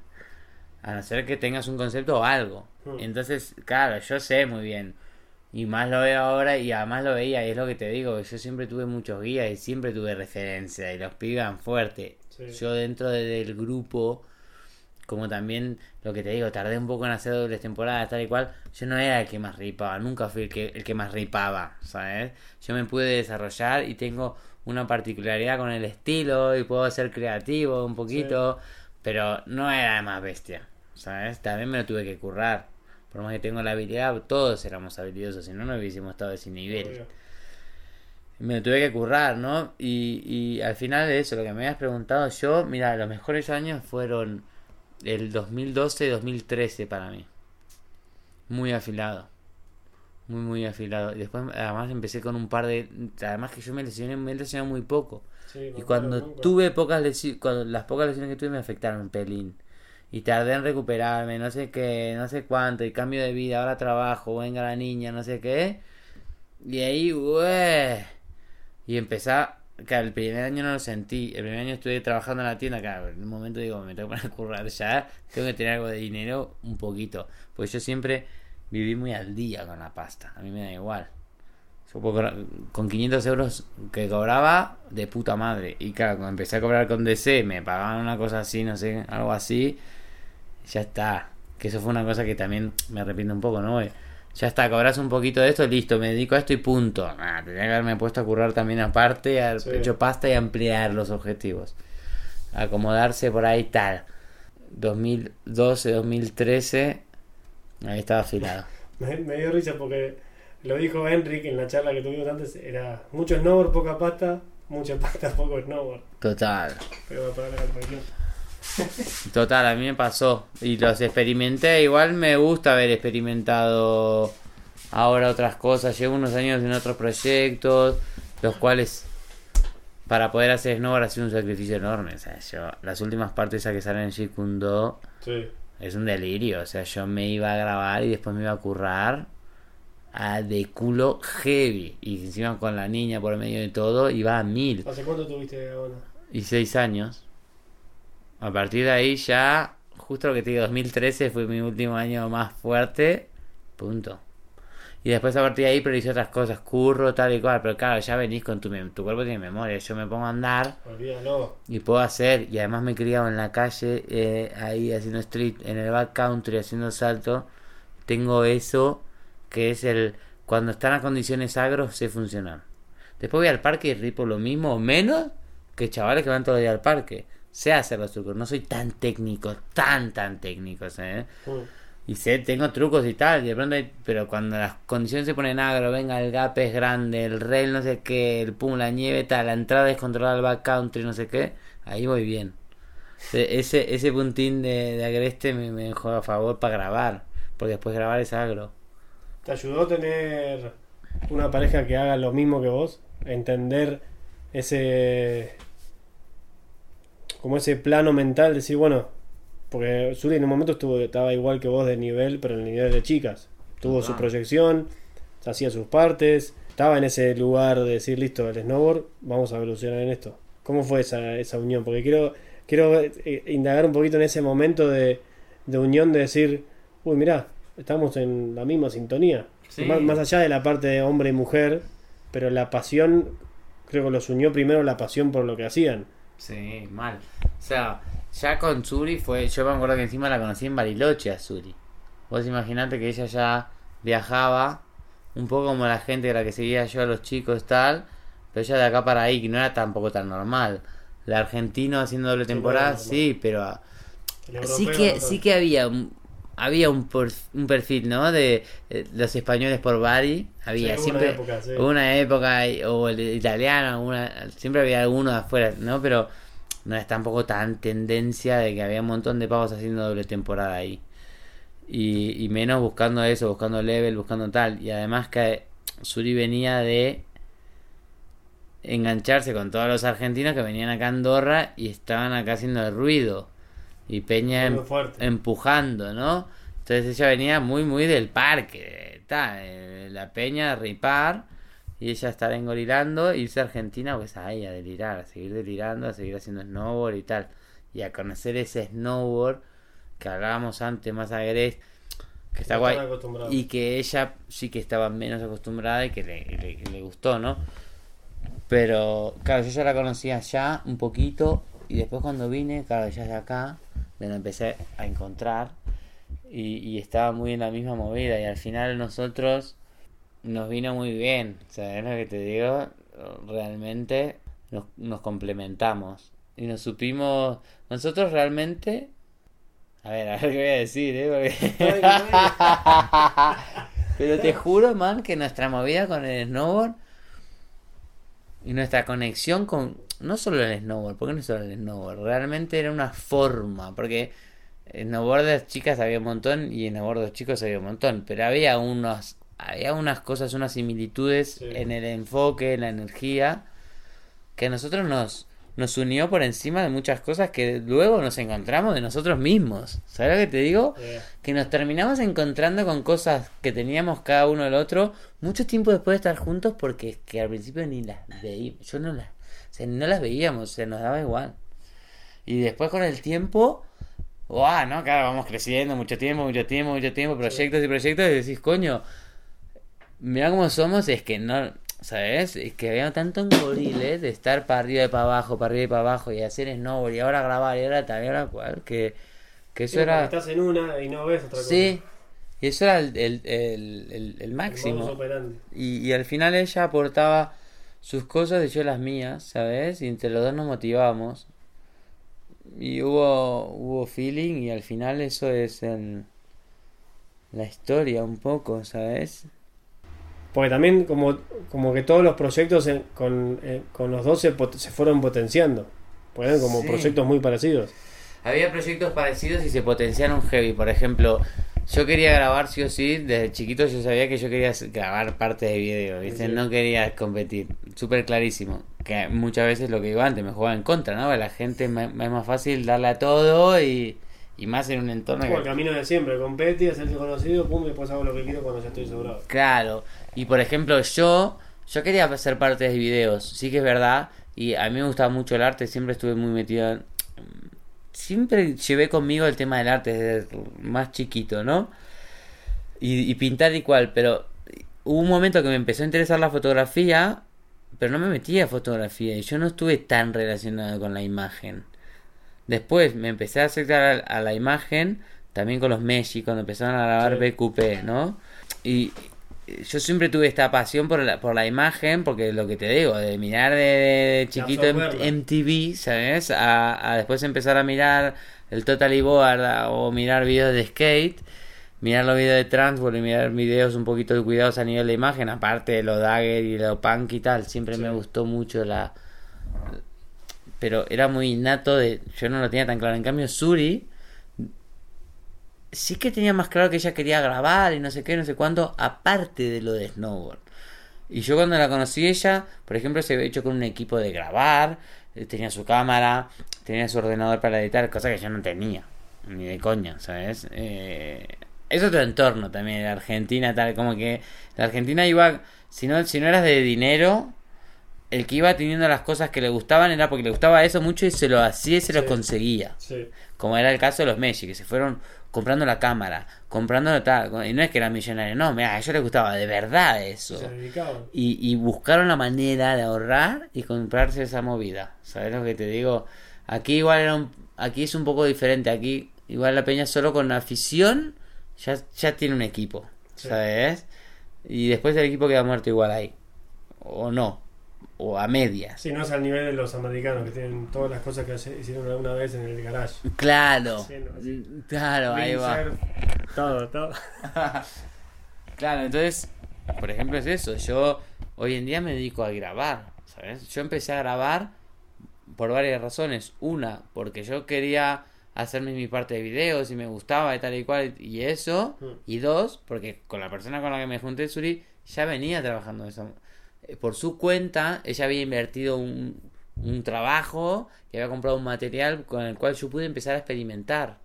Y a mí me viene de puta madre, porque claro, a mí me soltás, venga, el indio patagónico, y de pronto de un día para otro, venga, acá tenés tu cámara, tu tal, tu cual, tu cual, tu cual, por más que no, además en esa época no mirás qué tan bueno es, qué tan bueno no es, y ya era bueno además. Sí, sí. Entonces es como, wow, ¿sabes? Y eso potenció a full, y así empecé a grabar y hoy en día me dedico a eso, ¿sabes? Entonces sí que se potenció uno al otro, ¿sabes? sí, yo quería eso, pero claro, la que se había organizado para tenerlo en casa era ella, no yo. ¿Sabes lo que te digo? Era sos vos el que trabaja Y ahora yo no. sí me dedico y ahora yo tengo más cámaras y me lo recontra tal, sí, pero hubo esa eso Yeah. ese combo, ¿no? Y en muchos aspectos, en muchos aspectos, la verdad también. Eso es un ejemplo, ¿no? Pero a full que que se potenciaron las movidas y otras me imagino que te serán complicado, ¿no? Evidentemente, porque No, las obvio. condiciones están ahí.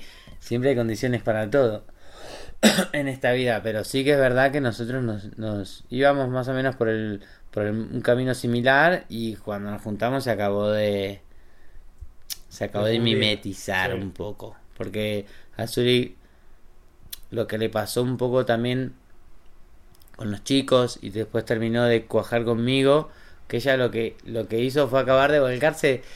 Suri es más es más sudaca en el snowboard que europea. Suri encontró su nicho en el snowboard argentino. ¿Por qué? Por, por la pasión, por la unión, por La el carácter, también, sí. la actitud. Pegaba más, porque son gente de montaña, gente con código, gente viajada, porque al final acá se encontraba con los que viajaban, Sí. o sea, con la peña que se espabilaba y podía moverse de alguna manera. Entonces, claro, y ella conectó con eso, que era como de pronto que te caigan acá en tu casa, estás en Andorra y te cae Peña de Alpes un poco. ¿Por qué? Porque fíjate los códigos, ¿no? O sea, Peña muy montañesa. Por ahí yo no era tan montañés, pero la gente con la que me he juntado, sí, y me han empapado con eso. Porque ir a la montaña, por ejemplo, ver a- al Toño, al Ice, Sí. no gente así, o, al, o a la Sabaster y tal, por más que yo era, no era montañero, porque no, mi viejo no era montañero ni No. nada, ya te da un respeto y, un, y una base de ver el snowboard diferente, ¿sabes? Que, que hoy en día decís, bueno, va, tal, me puede tirar menos el freeride, sí, pero sé lo que es, no sé lo que es estar ahí, sé por qué, porque un día hay que ir a la montaña con el canto afilado. No me creo la, la, la tontería de que siempre hay que tener el canto afilado porque lo único guapo es pasar por arriba de una baranda y no. Tiene un sentido eso, tiene un momento, tiene un lugar, el cual también es súper disfrutón y súper heavy. eh, tiene una cosa en sí misma, ¿sabes? Aparte vos en tu snowboard hiciste todo el abanico ese. Lo pasaste Sí, todo entero. Sí, sí, sí, sí, sí. Entonces yo creo que Suri es eso, encontró su nicho del snowboard en vez de mirar para Alpes, porque ella podía haber apuntado a una cosa europea. O sea, de hecho, Sí, todo el camino. lo típico. hizo, porque ella seguía con Roxy, pero tuvo un momento de conflicto de, vale, vale, si sigo por con los chicos me voy al underground. Sí, porque estos están acá luchando, pero estos están luchando porque les toca, ¿sabes? Porque vienen de Argentina y les toca luchar, pero Sí. ella también le toca luchar, pero desde otra postura. Desde, el- desde soy la europea, la andorrana, que ya ripa y que ya estoy dentro del mercado. Sí. Y que yo puedo apuntar, ella venga a Estados Unidos, Estados Unidos. Y pueda llegar donde hubiese querido con el snowboard, por, porque la capacidad estaba, el nivel estaba. Y ha hecho viajes con Roxy a full con todas las internacionales Sí, y se ha medido, ¿sabes? Sí, Y estuvo en la elite ahí. estuvo ahí Codo con, a la- codo. con codo a codo que eran chavalitas y ahora son las mejores. Sí. Y, y veo cómo las entrenaban y cómo la, la team manager de, de Roxy las entrenaba con su programa y las llevaban a dónde las llevaban y ya estaba ahí. Y dando la nota, ¿por qué? Porque cuando se ponía a grabar o cuando había que producir, las niñas eran unas niñas de parque y Suri decía, "Ch, tranqui, vamos a este rail, me voy a hacer este rail, tum. Y la agarraba y decía, ah, sí, vamos, pum, y les montaba el circo, pero cada una sesión de street como grababa con nosotros. Sí, sí. Una sesión de backcountry como grababa con nosotros. De, pronto que la española venga backcountry, Encima la catando. española, que aquí en Europa España lo tienen como el- la playa con Suri nieve. era la India en Roxy. Sí, sí.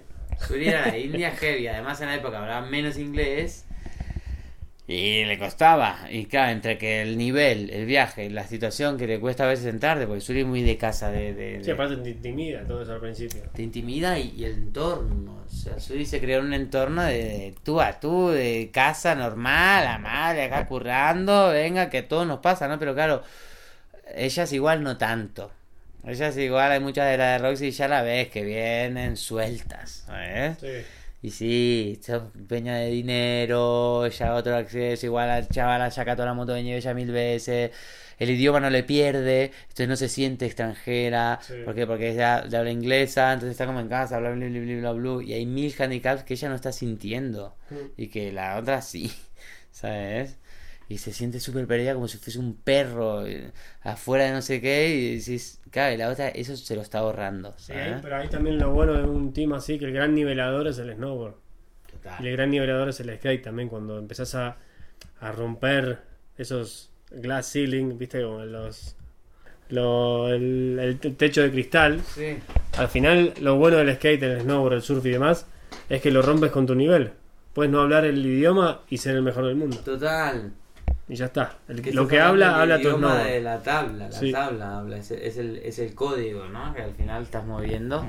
Total, o- me acuerdo de esa frase, que fue una frase que a mí me inspiró mucho a lo largo de muchos años, porque además tuve una época que también me gustaba mucho, siempre me gustó y siempre me sigue gustando, pero hubo una época que le dedicaba más tiempo a estar todo el rato más en la nieve de polvo y no estar tanto en la calle. Mm.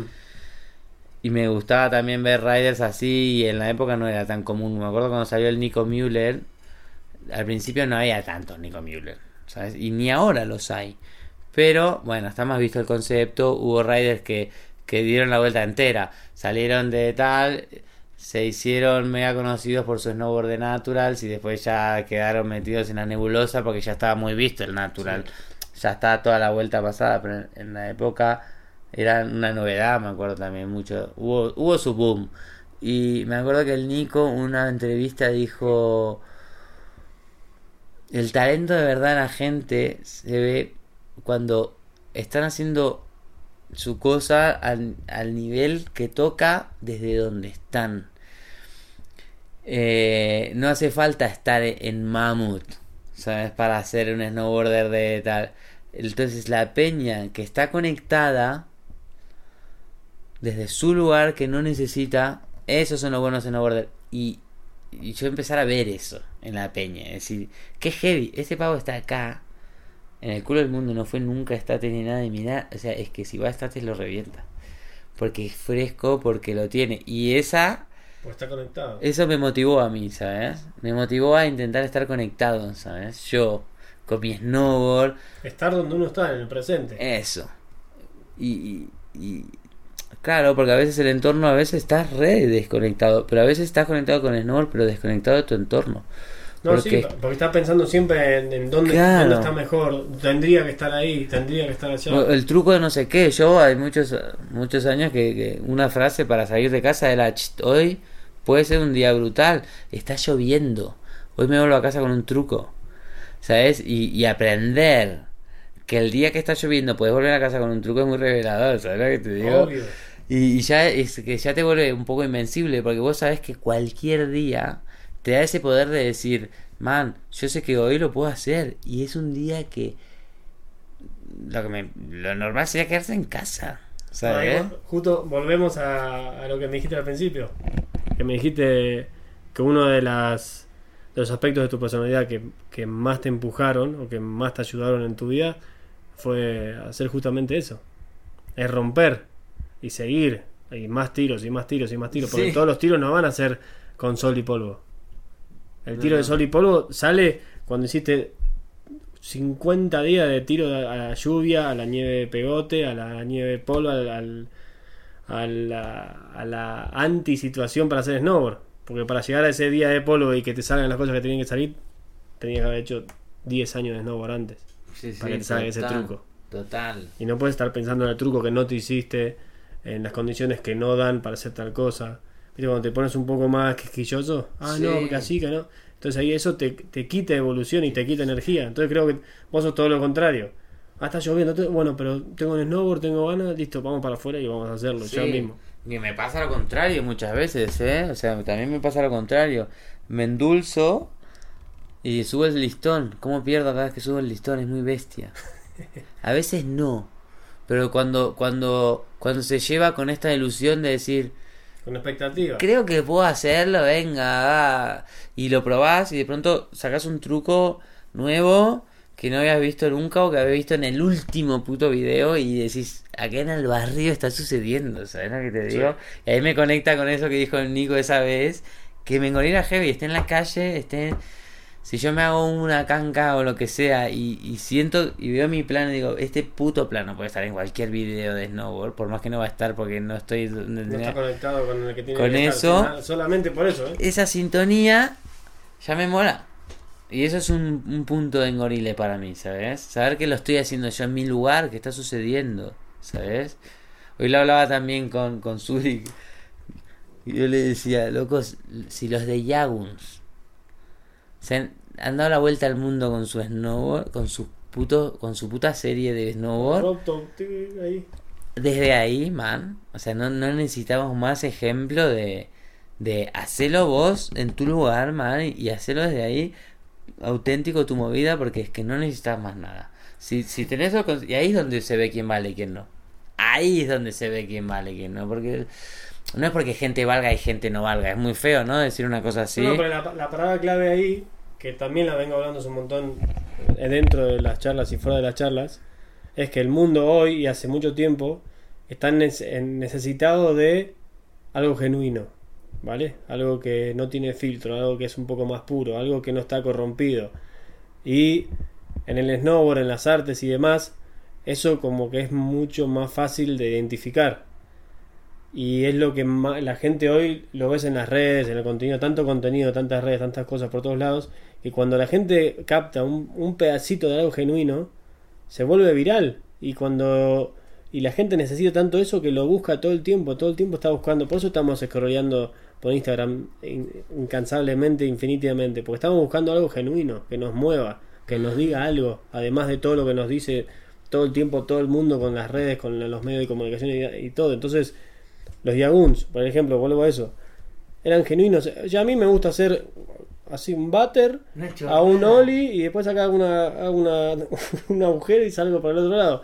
Nada más, pero uno se engancha por esa por ser genuino. A los chicos les gusta eso y les encanta. Y hicieron de eso su evolución. Sí, heavy. Entonces, lo que decís también es eso, tengo que ser genuino con lo que hago. Entonces es, es también como una adicción al presente y a soltar las expectativas. Es decir, listo, hoy mi de snowboard está lloviendo, la nieve va a estar media pegote, pero estoy con mis amigos y puede salir algo bueno. Entonces te agarras de esa partecita, Sí. de la parte de que "Che, yo tengo de hacer snowboard con mis amigos, o snow skate, o skate, Sí, sí, sí, o lo sí. que sea, o pintar.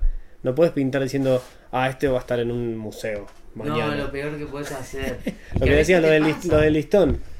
La expectativa. Hoy, Metes un cuadro 2, 3 y ya el cuarto ya, ya te cuesta. ¿Por qué? Porque ya estás pensando en que lo vas a vender, ya estás pensando en que va a ser bueno. pero por eso vo- vuelvo a lo del arte. Yo me- mezclo mucho el arte también con el snowboard, el skate, el surf, etcétera. Es una expresión. Y cuanto más pensada está esa, esa, esa expresión, la gente se no- lo, lo nota. Nota cuando algo es está vacío. Sí, está, está, está haciendo esa forma. Está haciendo con el pincel así uh, para que quede guay. Pero lo hizo 50 veces y lo está haciendo sin el sentimiento. Puedes ver, porque cuando ves, no sé, una copia y un original, decís, ah, no, pero el original tiene estas luces acá y tiene esta, esta brocha de acá. Entonces, como creo que, que todos tenemos ese radar de, de, la, de algo genuino. Y lo estamos buscando todo el tiempo. Por eso también nos enganchamos con la gente que nos Y a veces enganchamos. sin saberlo, que es lo que decís vos. Es el radar Sin ese, saberlo. sin saberlo. Es un criterio innato que igual ya tenemos, pero que no. Que estamos practicando de forma inconsciente, ¿no? Y ahora, en, en esta época, es como que es más, es más palpable justamente por eso. Porque tenemos el contenido infinito todo el tiempo y no todo el contenido no está bueno. No, filtrarlo es lo difícil. Es que eso, para mí el filtro mayor y por, por eso eh, lo genuino vale tanto hoy, es justamente por eso, porque la gente lo capta dentro de esta catarata de, de contenido infinito. Sí, sí, sí, sí, sí, sí. Y es complicado hoy en día, esto con internet es difícil, ¿eh? Porque tanto para filtrar como para buscar. Y sí, como- es, es muy difícil ese filtro. ¿Cómo haces para buscar lo que no sabes que está? ¿Sabes lo que te digo? Que hoy quiero descubrir, pero ¿qué quiero descubrir? ¿Cómo lo busco? Ahí está el buscador de YouTube, puedo escribir lo que sea. Blank, así en blanco. Venga. A mí me pasa, digo, Claro, y digo, quiero ver algo interesante. No, pero tengo que encontrar la página que me... Que entre- oh, Y al final lo que necesitas es alguien que te guíe y compartir. Y es la mejor manera. Pedir una sugerencia, pedir un consejo, pedir un tal. Y ahí es donde se te abren mil puertas. Y hasta te empezás a acordar de cosas que querías ver y que te habían Sí. dicho. Y y vos compartir con el otro. es la clave para desbloquear. Es heavy. ¿Ves al skate o al snowboard como una metáfora de la vida, un poco como te lo vas tomando? Como decisiones y formas de tomarte las cosas en la montaña o en la calle con el skate eh, en la vida. Sí, totalmente. Yo creo que sería un, un- sería un error no ver la relación que hay. De hecho, es, es un error, en, o sea, perdón, es un error. Esa relación está no solo con el skate, evidentemente, sino que la vida. Yo creo mucho en esto de los tipo fractal, ¿no? Que las cosas son una hecho de muchas de esas cosas chiquititas, ¿no? Y, y al final lo, ves, lo ves como en el día a día pequeñas acciones se repiten, otras grandes repercuten en otras más grandes y lo que tiene el skate es que te, te mm, el snowboard, ¿no? Y estas actividades que de destreza, de agilidad, es que te enfrentan a vos mismo, ¿no? Mm. Porque te devuelven instantáneamente. Si te sale, lo ves, y si no te sale, no, no lo ves, y no es lo mismo lo que sentís cuando te sale que cuando no te sale. Entonces el retorno es instantáneo.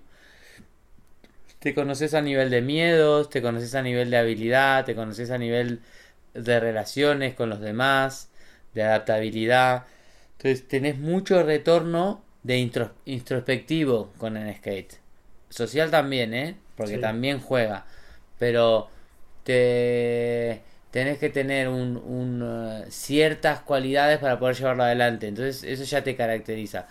Si no lo haces, también puedes tener un rol dentro de la dentro del núcleo de lo que es el skate, ¿no? Pero es muy difícil que desarrolles el patín sin, sin, sin ciertas cualidades. Lo que tiene de bueno es que realmente ofrece mucho. Pero bueno, justamente en las sociedades que vivimos nosotros, tipo Europa o Argentina, tal, pero no es tan variado el patín, no es tan grande para que lo pueda aprovechar toda la gente que lo podría aprovechar. Porque está más encasillado en el flip. Es no, no es flip, no es escaleras, no, pará, hay mucho más. Hay muchísimo más.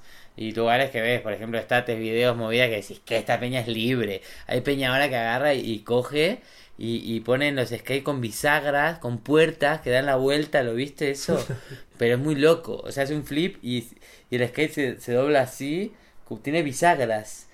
Es otra cosa. Después eh, vimos una. Me acuerdo, estábamos con. Ese año que salió el video de este, hay una cruz rarísima en Estados Unidos de ahí, de Peña Redneck total, man. Y hay, y hay uno de toda la cruz que se ata el patín con un cordón al pie. Y hace rebotar el patín contra cualquier cosa, como si fuese no comply, o, o un wally o lo que sea.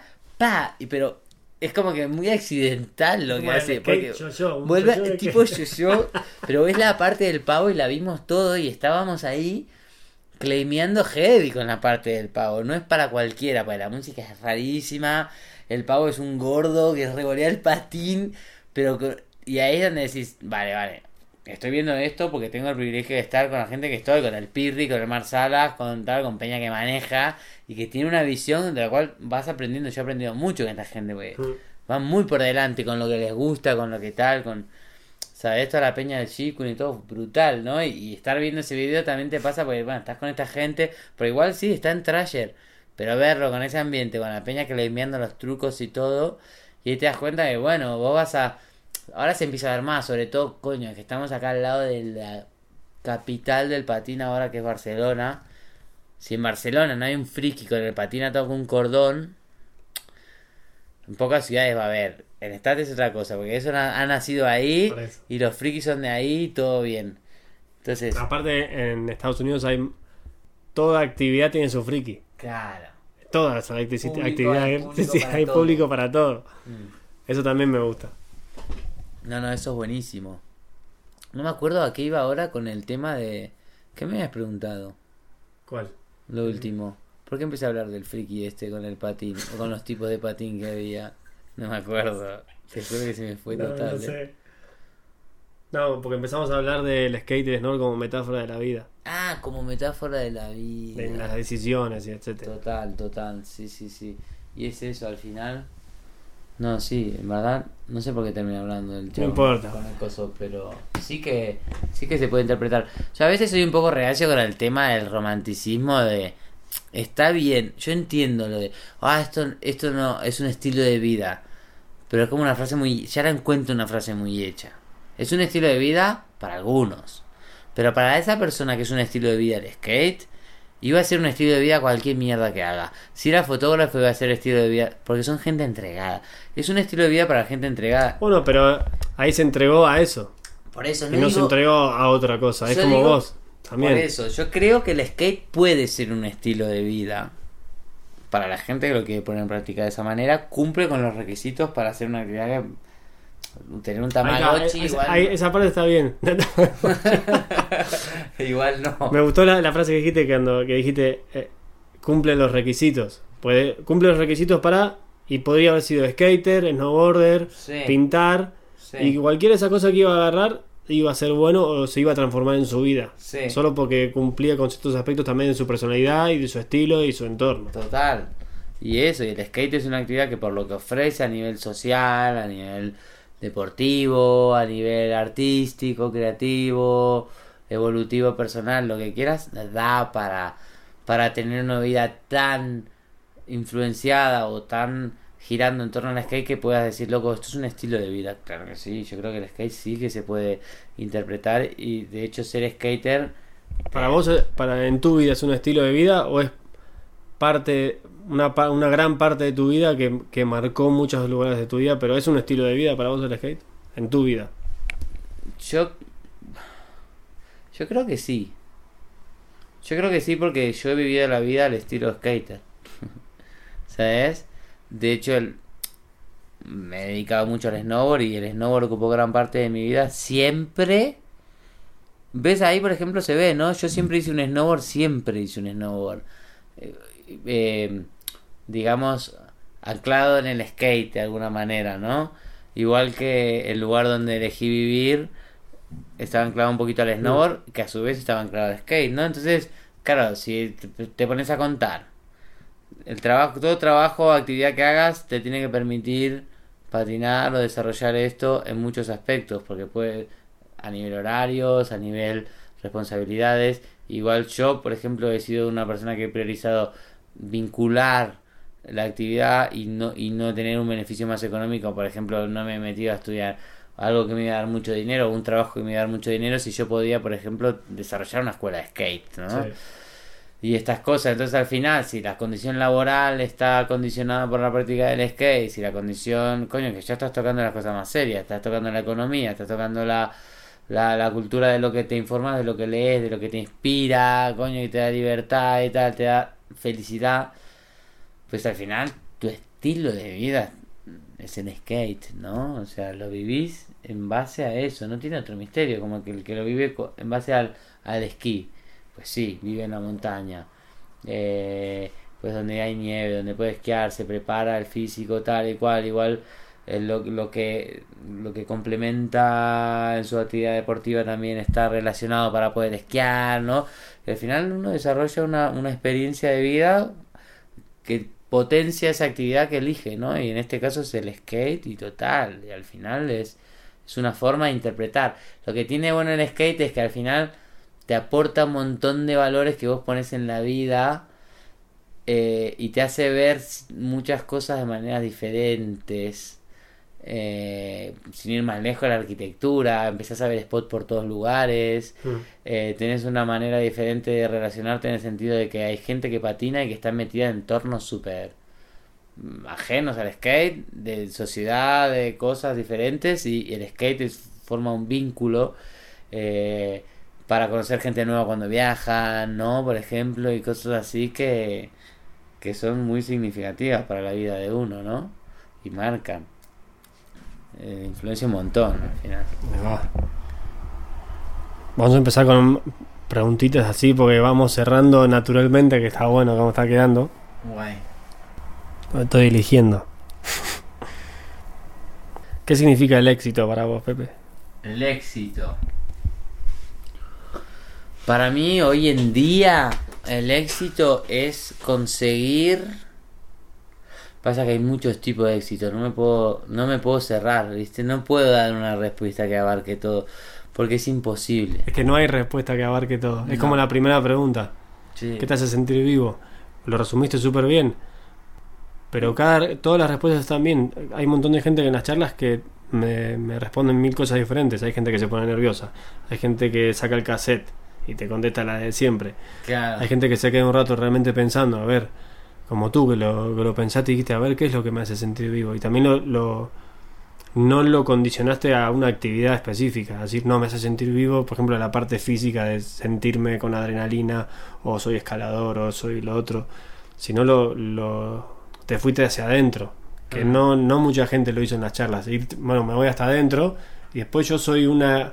Mi vida es una expresión de lo que yo soy adentro. Sí, soy skater, pero también soy snowboarder, pero también soy papá y también soy esposo. y también soy sensible y soy, soy como una, una amalgama de todas esas cosas. Entonces, es como por eso cuando hago este tipo de preguntas que son cliché, pero, pero entonces depende de cada cristal persona que tengo enfrente decir, bueno, a ver cómo es, qué es el éxito. Primero se te vienen todas las definiciones, que el, el mundo, la proyección de éxito que tenemos en la sociedad, decir, la fotito de éxito, que yo siempre hago hincapié en eso en la charla porque la gente está muy acostumbrada, por ejemplo, a este tipo de vidas, por ejemplo, el snowboarder, skater, artista, tienen esa fotito de, no, mirá con qué hizo y miralo con quién estuvo y mirá la Sí. cosa".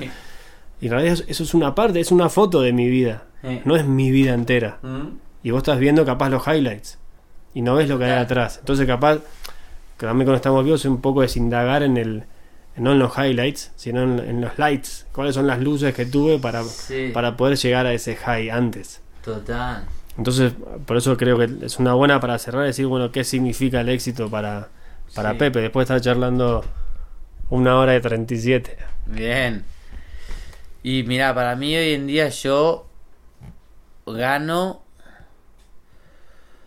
cuando cuando soy consciente de de lo de lo de dónde estoy, de lo que me pasa, porque al final no hay, o sea, al final digamos que el éxito lo, lo consigo contrastándolo contra la contra la pérdida, porque el éxito es tan relativo que se puede, ah, es difícil, ¿no? Definir, porque hay diferentes, eh, es- digamos, esferas de éxito, ¿no? Sí, expectativas, de todo. Una, una eh, éxito puede ser planchar un truco.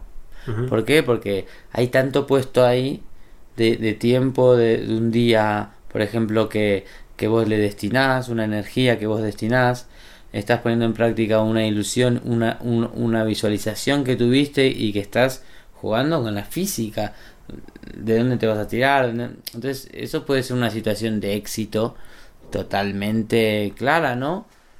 Pero claro, si lo contrastás con, yo qué sé, a veces la propia actividad de snowboard te puede consumir y te puedes estar perdiendo un montón de cosas y puedes estarte no, no valorando un montón de cosas en la vida que tendrías que estar valorando. Entonces, eh, eh, podría ser una situación de éxito centrarte y dar gracias, pero sentir gracias, sentir la gratitud, que esa gratitud entre, ser consciente de dónde estás parado, del milagro que te está pasando, que es estar acá Mm. vivo. Entonces, eso es una situación, para mí esa es la situación de éxito más grande. cada vez que llegues a ese clima, pues ganaste. Ganaste porque por lo menos tuviste la oportunidad. Si vos tuviste la oportunidad humana de poder valorarlo, quiere decir que no te estaban clavando un cuchillo, no te estaba pasando algo tan choto que no ibas a poder valorarlo. Entonces yo creo que ahí ya ganamos. En el, en el hecho de que te que la gratitud te invade, ahí es donde yo creo que es la situación de éxito más grande. Después, a partir de ahí, creo que tengo más claro el fracaso que el, que el éxito. Entonces, a partir, es como contrastado, vale, si esto es el fracaso, el éxito es lo otro. ¿Sabes lo que te digo? Porque el fracaso para mí es vivir los días en forma inconsciente. Y, y lo digo por una experiencia, per- por experiencia personal. No hay nada peor de que se te pasen las cosas y no valorarlas. De quedarte un día encerrado en casa, que igual a veces hace falta, ¿eh? No digo que no. Que si no, no existe el otro. Por eso, pero pero lo peor para mí es eso, ¿viste? Eh, un día un día tonto de, con una rayada en la cabeza de una cosa que después era un problema que ni siquiera era trascendente y que se iba a arreglar solo y que en el fondo hiciste un carajo casi a voluntad para arreglarlo porque la apatía te invadía y encima después encima no era nada y estuviste con la cabeza en eso eh, mm, evidentemente hay cosas que te pueden pasar graves vale A- a- apartando digamos cualquier desgracia que nos puede llegar a pasar Obvio. que bueno no pero de- desde el punto de acción de control de nuestra vida de decir vale aquí te- aquí tengo margen coño ahora yo estoy acá porque quiero ¿sabes? y si y si estoy acá y no quiero ahí tengo un problema Mm. y eso es donde perdés para mí.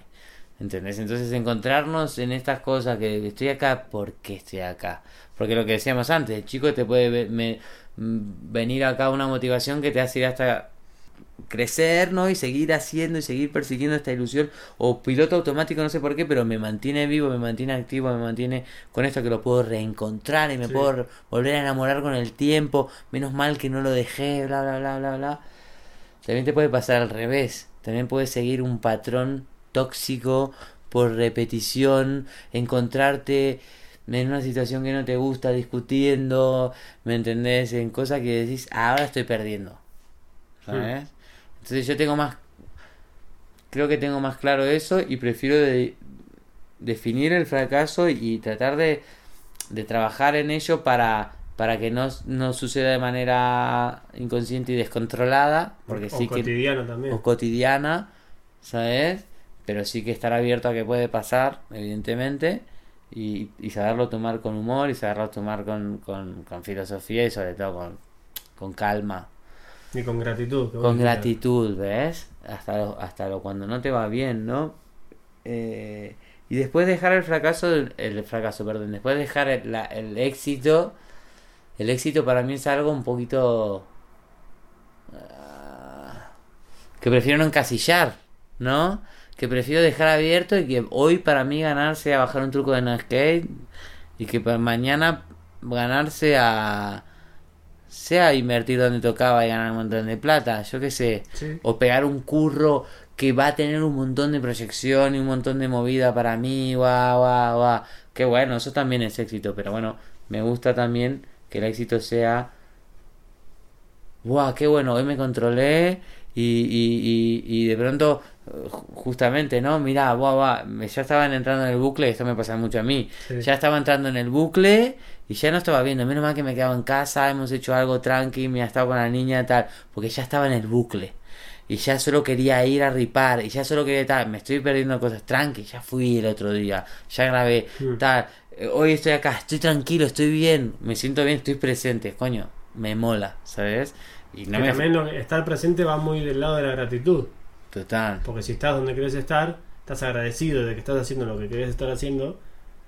Y es muy loco esa conexión. Sí, y saber también pa- dejar pasar las otras cosas y decir tranqui, tranqui, hay tiempo para todo. Yo a mí me cuesta eso, yo soy muy quiero, quiero, quiero, quiero, quiero y, y, y ahí me atropello a mí mismo, ¿sabes? Mm. Y a la gente que tengo alrededor también, ¿sabes? Y a vos mismo primero. Sí, primero yo y, y, y después la gente que tengo alrededor y por ende todo mal, ¿sabes?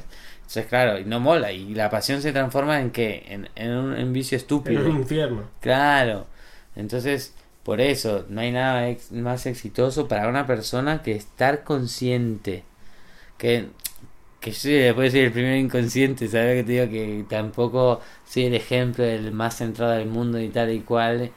Pero sobre todo sentir la gratitud de, de estar, de sentir la vida y, y, y dejarse sorprender. Ahí ganaste. Está, perfecto. Ni vos te esperabas o no charlar así, ¿o no? Yo me imaginé que iba a pasar. ¿Sí, no? Sí. Me encanta. Bueno, Pepín, creo que llegamos naturalmente al final de esta charlita, ¿o no? Brutal. ¿Me encantó? Final orgánico. Final orgánico, es que como, como son casi todas. Bien. Y nosotros que dijimos, no, vamos a charlar una hora. Hora 46, 45. Dios. Y todavía no hicimos la pizza. No importa ya la pizza. Ya está, 10, 10 y 16 de la noche, gente. Está el Penny, que estuvo callado toda la charla y creo que hasta durmió. Se durmió. Sí. No, no, qué va. eh, Tuve el privilegio de presenciarlo en directo, así que Ya escuchó el podcast antes que todo, gente. Así que si quieren preguntarle cómo fue, pregúntenle al Penny. Vas a ver. Eh, nada, otra vez, estoy agradecido. Y, y por lo que también, por lo que dijimos decir recién, estoy donde quiero estar. Es un poco el ejercicio también. Para mí el ejercicio de Estamos Vivos es un poco eso. Hoy quiero charlar con Pepe. Y ya está. Y nada más. Entonces cada encuentro que tengo con Estamos Vivos es porque realmente quiero pasar tiempo con esa persona e indagar en su vida y, y encontrar esas sabidurías que tiene cada uno. Porque por más el por más quilombo que creamos que es nuestra vida o por más erróneos que nos creamos, que, que a veces sí, a veces ese es el discurso que tenemos, que es el discurso que más se escucha casi. A veces cuando escuchás las otras personas también cómo lograron, o, o no cómo lograron en el pasado ganar esas batallas, sino en el, en el día a día, Total. está a mí me ayuda un montón es como mi terapia casi Como trato de absorber la mayor cantidad de sabiduría siempre de cada de cada invitado y esta charla me encantó Pepe porque charlamos un montón de cosas que no habíamos charlado y también indagué un montón en en, en procesos tuyos que también me fueron sorprendiendo porque iba charlando con vos y dije ah mi- bueno mira súper profundo en este lado Pepe ya sabía que eras un poco así pero como que veía de- detrás de los ojos, veía como que ahí el, se escuchaba el tiqui tiqui tiqui tiqui tiqui. Y, y también me gustó el hecho de que de que todo lo que dijiste primero fuiste para adentro y después hacia afuera. Hay gente que lo hace al revés, Ajá. va hacia afuera, un poco para también para cuidarse y después tengo que ir como rompiendo barreras para llegar adentro. El, el tuyo fue al revés. Ajá. Capaz que tiene que ver que nos conocemos, o capaz que no. Pero ya la primera pregunta fuiste para adentro, no fuiste para, para afuera. Y eso también está bueno, te no sé, ahora te lo, tenía ganas de decírtelo porque a veces como que la gente le da miedo a ir para adentro. Ajá. Y la gente cuando charla no sabe, le preguntas cosas que, que, que, que pesan o que son bien de uno y no saben ni cómo expresarlas y no saben ni cómo decirlas. Y me pasa que hay gente, después de un tiempo de las charlas, me hablan después de siete meses y me dicen, hey Marian, me ayudó un montón decir tal cosa porque nunca se lo había dicho a nadie, o nunca había pensado de tal manera en mi vida. Es como que no- si no vas a terapia o no vas al psicólogo, eso, nunca hablas de tu vida. o de qué es lo que Claro, hiciste, qué es lo que no hiciste, o, o entré en el bucle y esas cosas. Sí, sí, sí. Si no vas a un psicólogo, no lo hablas, no estás en tu casa diciendo, "Oh, pero alguna que otra charla con tu pareja que decís, che, perdón, porque entré en mi bucle y sabe cómo soy y estoy tratando de mejorarlo. Pero bueno, ahí es tu pareja porque te conoce y está hace mil años con vos y conoce todo. Te, te despertaste y un estillo está cruzado, o, o cruzada, o cruzade. Eh, pero nada, me gustó eso. Me gustó que. No es que me gustó porque, ah, qué buena que quedó la charla, sino que me dio. Me dio esperanza y un alivio que la gente vaya para adentro antes y después para afuera. Mola. yeah, papá. Gracias, amigo. Vamos. Bueno, gente, ahora vamos a cortar y vamos a seguir charlando. Ya puede hablar Penny. No, no sé si haremos la pizza o no, pero nunca se van a enterar. Así que gracias por estar del otro lado. Gracias, Pepín, por estar ahí. Muchas gracias. eh, por la apertura. Y, y animarte también, porque hay gente que a veces hago preguntas que dicen, "Uy, esta pregunta me está haciendo Mario. Y, te, y la tomaste como un camión al pecho. Así que, gente, nos vemos en la próxima entrevista. No sé quién va a ser, pero eso está bueno. Así que nos vemos la próxima, gente. Que estén bien. Y los quiero mucho. Chao.